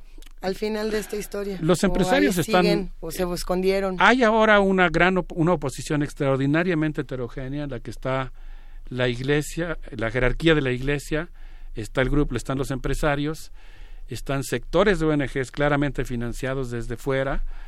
Hay mucha gente, quizás la mayoría, el grueso de la protesta, que es de composición popular, que es de jóvenes, fundamentalmente estudiantes, con propuestas políticas muy diferentes, que se están oponiendo. Hay un sector del sandinismo, vamos a decir, independiente, y hay un sector eh, del sandinismo un poco más, eh, digamos, socialdemocrático, que, que forman parte de esta oposición muy heterogénea. Por eso digo que hay que condenar sin ambajes la, el uso de la violencia contra la población civil y creo que también hay que condenar la violencia por parte de ciertos sectores de la oposición, porque cuando hay morteros, aunque sea para defenderse de la policía, eso hace que se repliegue el movimiento de masas. No, no es algo que facilite la participación popular, es algo al revés que la impide. Eh, pero bueno, obviamente no es fácil eh, seguir los acontecimientos pues muchas gracias por todo. Hijo, es que está complejo. Hay muchos comentarios en, en, redes sociales y desde hace varios días, querido Alberto Betancourt, antes de que antes de que te despidas, se dividió un poco la opinión. No sé si, si yo creo que a todos nos tocó leerlo entre son los, los estadounidenses y no hay más. Y dejen de compartir noticias falsas. Y del otro lado, dejen de compartir eh, noticias falsas. Es un conflicto interno de Nicaragua. Y estas dos versiones no pueden eh, reconciliarse desde la... Es que a estas alturas, o sea, es lo mismo que platicábamos eh, cuando hablábamos de Irán y las protestas en Irán. Hablar de conflictos internos, yo no sé qué tan factible sea en un mundo de transnacionales, de intereses eh, que tienen que ver con la energía, eh, que tienen que ver con las economías de todos lados, ¿no? Con China eh, viendo, metiéndose también en todos lados, Estados Unidos, Rusia, o sea, es muy difícil hablar de conflictos internos. Por un lado, hablar de conflictos internos cuando hay muertos y luego cruzarte de brazos, pues no. Pues supongo, supongo que mi pregunta en cierta medida era, ¿en dónde nos, o sea, este conflicto se dio a conocer en todo el mundo, muy a pesar del papel de los medios de comunicación, tanto de Nicaragua como de otros eh, espacios internacionales. ¿Qué leemos o, dónde buscamos información le, que Le dejé a Vania, que creo que nos va a hacer favor de subir algunas de las muchas fuentes que consultamos para la intervención del día de hoy algunos documentos básicos para tratar de entender lo que está pasando. Yo diría que hoy las universidades latinoamericanas tenemos la responsabilidad de discutir cómo hacer vigente la soberanía en el contexto de este mundo eh, con tanta presencia de las transnacionales. Eh, para mí la soberanía es algo que nosotros tenemos que defender. Y creo que en este caso, insisto, la solidaridad pasará por esta discusión a fondo, bien informada respecto a lo que pasa, en lugar de una reacción compulsiva sin pensar bien qué es lo que uno está apoyando. O sea, creo que definitivamente hay que condenar la violencia y apoyar al movimiento popular de izquierda. ¿Qué les parece si nos despedimos con un homenaje a Carlos Mejía Godoy? que rindieron varios músicos nicaragüenses. Un abrazo para todos. Gracias, querido Alberto Betancourt, muchísimas gracias. Venga. Yo soy de un pueblo pequeño, pequeño como un corrión, con medio siglo de sueños, de vergüenza y de valor.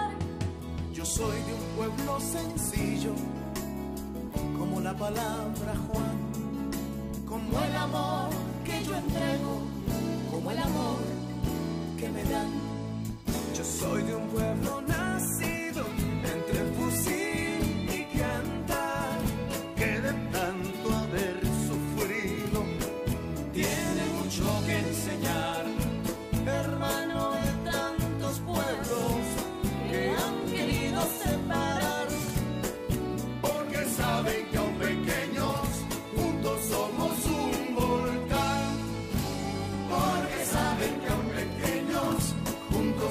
juntos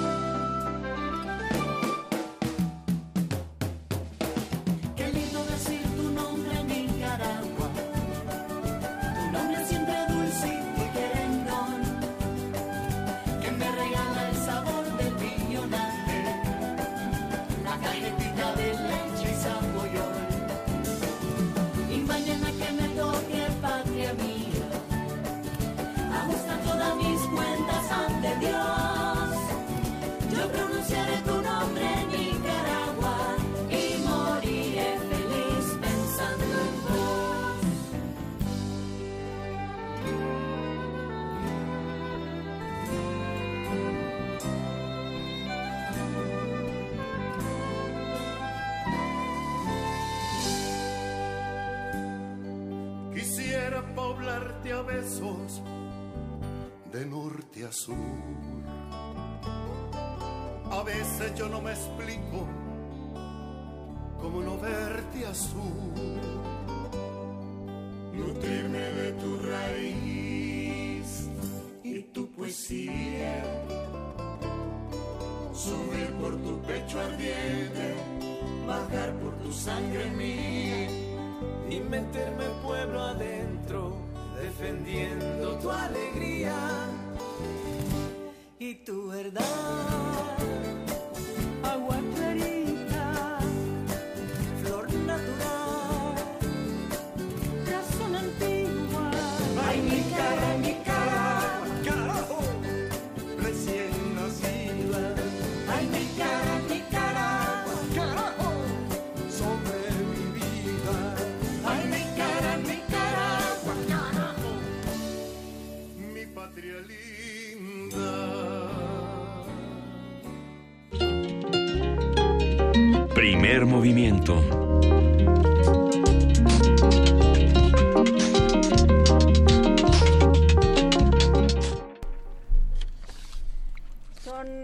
9.51 de la mañana y ya está en la línea Demis Volpi, él es coreógrafo de Rey y Rey, un ballet cuya, eh, cuya anécdota, quienes escuchen primer movimiento los viernes ya conocen porque fue, formó parte de nuestro radioteatro. ¿Cómo estás, Demis Volpi? Buen día.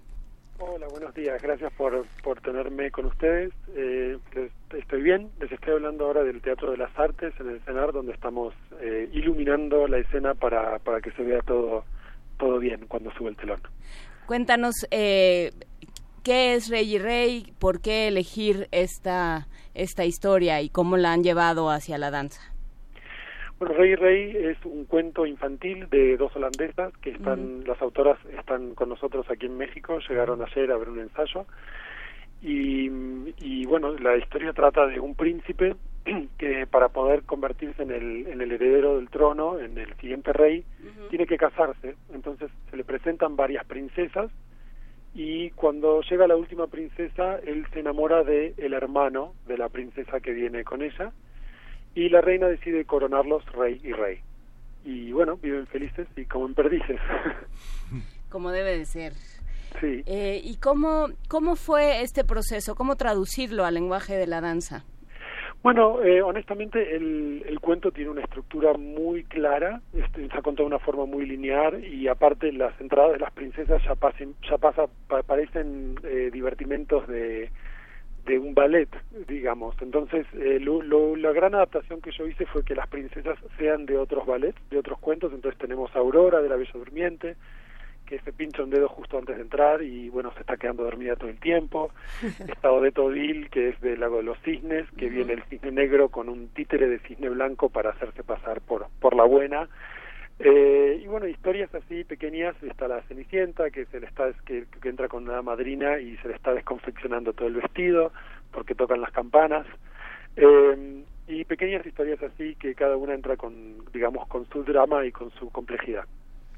Eh, sí, justamente uno de nuestros problemas con ese cuento sería las princesas, porque si no, no queda una, no, no hay una que quede bien. Creo que la única mujer que queda más o menos salvada es, es la reina que le dice, mira, ya haz lo que quieras. Si es lo que tú quieres hacer y es lo que te dicta tu corazón, allá tú. Pero sí, justamente eh, las princesas son estos personajes fársicos, ¿no? Hay una que es española, hay una que canta ópera todo el tiempo, ¿no? También. Em, pero, pero bueno, y eh, ¿Y cómo han recibido? ¿Qué dicen las autoras, por ejemplo? Bueno, las autoras vinieron a ver hacer, están entusiasmadas con la propuesta. Eh, no he tenido tiempo de, realmente hablar profundamente con ellas. Con respecto a, bueno, a lo que vos eh, comentabas de que, de que, bueno, las princesas eh, cada una tenga como un pequeño conflicto, eh, es una comedia y eso es así, o sea, es un cuento entretenido.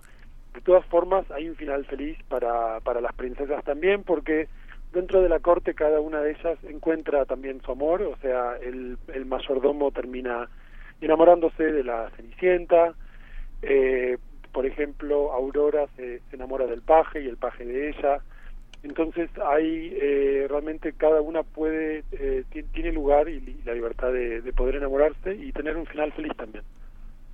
La verdad es que se antoja mucho y se antoja también eh, para niños, para grandes, para todas las edades, creo que es importante acercarnos a, estas narrativas y, y ver qué nos parece, ¿no? Entrarle a la historia y decir, a ver, esto me gustó porque eh, los nuevos modelos familiares, los nuevos modelos de relaciones, los nuevos modelos de amor, pero también esto no me gusta porque a lo mejor me parece que en el tema de género no, no cuadra con mis ideas o en el tema LGBT tampoco. Creo que el, el chiste es que nos acerquemos y que opinemos y que los disfrutemos, Demis. Y que lo comentemos. Y también. que entre todos vayamos por allá. Sí, yo creo que sí, yo creo que es importante antes de, opinar realmente ver lo que estamos proponiendo porque es un cuento que está, es, es un ballet que está contado con, realmente como un cuento, con mucha inocencia, con mucha alegría, con mucho color, con, con mucha creatividad, va a ser creo que una noche muy divertida, unas funciones muy divertidas. Eh, y después, bueno, que, que el príncipe se enamore de otro príncipe, lo que representa realmente es que es la, universal, la universalidad del amor, que realmente mostrar que cualquiera puede enamorarse de cualquiera, que el amor cae donde cae y que somos libres de, de, de poder sentir lo que sentimos. Pues aquí nos vamos a enamorar, pero del ballet, así que ¿dónde, cuándo, cómo y a qué hora le vamos a hacer? Bueno, el estreno es mañana a las eh, a las 18 horas en el Teatro de las Artes Nacional y va a haber funciones hasta el, eh, creo que hasta el 8 de agosto o 11 de agosto. Hasta el 5 de agosto, perdón, hasta el 5 de agosto. Vamos a compartir toda esta información como lo hacemos siempre en nuestras redes sociales y te queremos agradecer muchísimo, Demis Volpi, por esta invitación que nos haces, no solamente para ver otros tipos de ballet, sino también otros tipos de relaciones. Te, te abrazamos con mucho cariño. Muchas gracias, un abrazo para ustedes también. Espero verlos por aquí. Así será, allá nos vemos. Gracias a todos los que están haciendo comunidad con nosotros, gracias a Demis Volpi. Eh, ¿Qué les parece todo, todos estos temas? Yo creo que empezamos por trabajo infantil, por el hígado, eh, ballet LGBT, Nicaragua, nuestro país, fiscal carnal. Ahora sí le dimos este una buena... vuelta, estuvo muy interesante. Y todavía no es viernes. Y todavía no es viernes. Mañana tenemos un programa con muchísima información. Nos vamos a despedir el día de hoy con una canción eh, que está, está buena. Eh, hace 18 años apareció este single de los Smashing Pumpkins, mejor conocido como Try, Try, Try, que tiene un mensaje inspiracional para que nos podamos despedir justo con otros tipos de amor. Así que ya nos vamos. Y aprovechando este momento, las complacencias de mañana van a ser música en español, todo aquello que usted quiere escuchar pídalo en redes sociales, arroba P Movimiento, en Primer Movimiento en Facebook. ¡Solo en español! Solo en español. Y en el 55 36 43 39 durante los próximos dos minutos. Porque luego nos vamos y ya no contestamos. Muchas gracias. Gracias a todos los que hacen posible este programa. Nos escuchamos mañana de 7 a 10. Sí, esto fue Primer Movimiento. El mundo desde la universidad y try, try, try.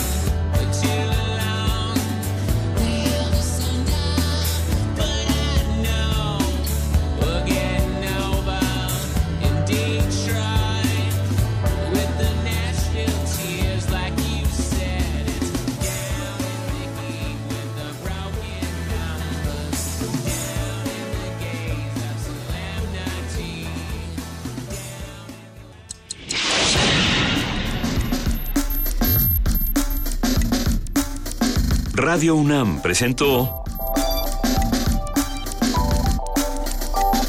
Primer Movimiento. El mundo desde la universidad.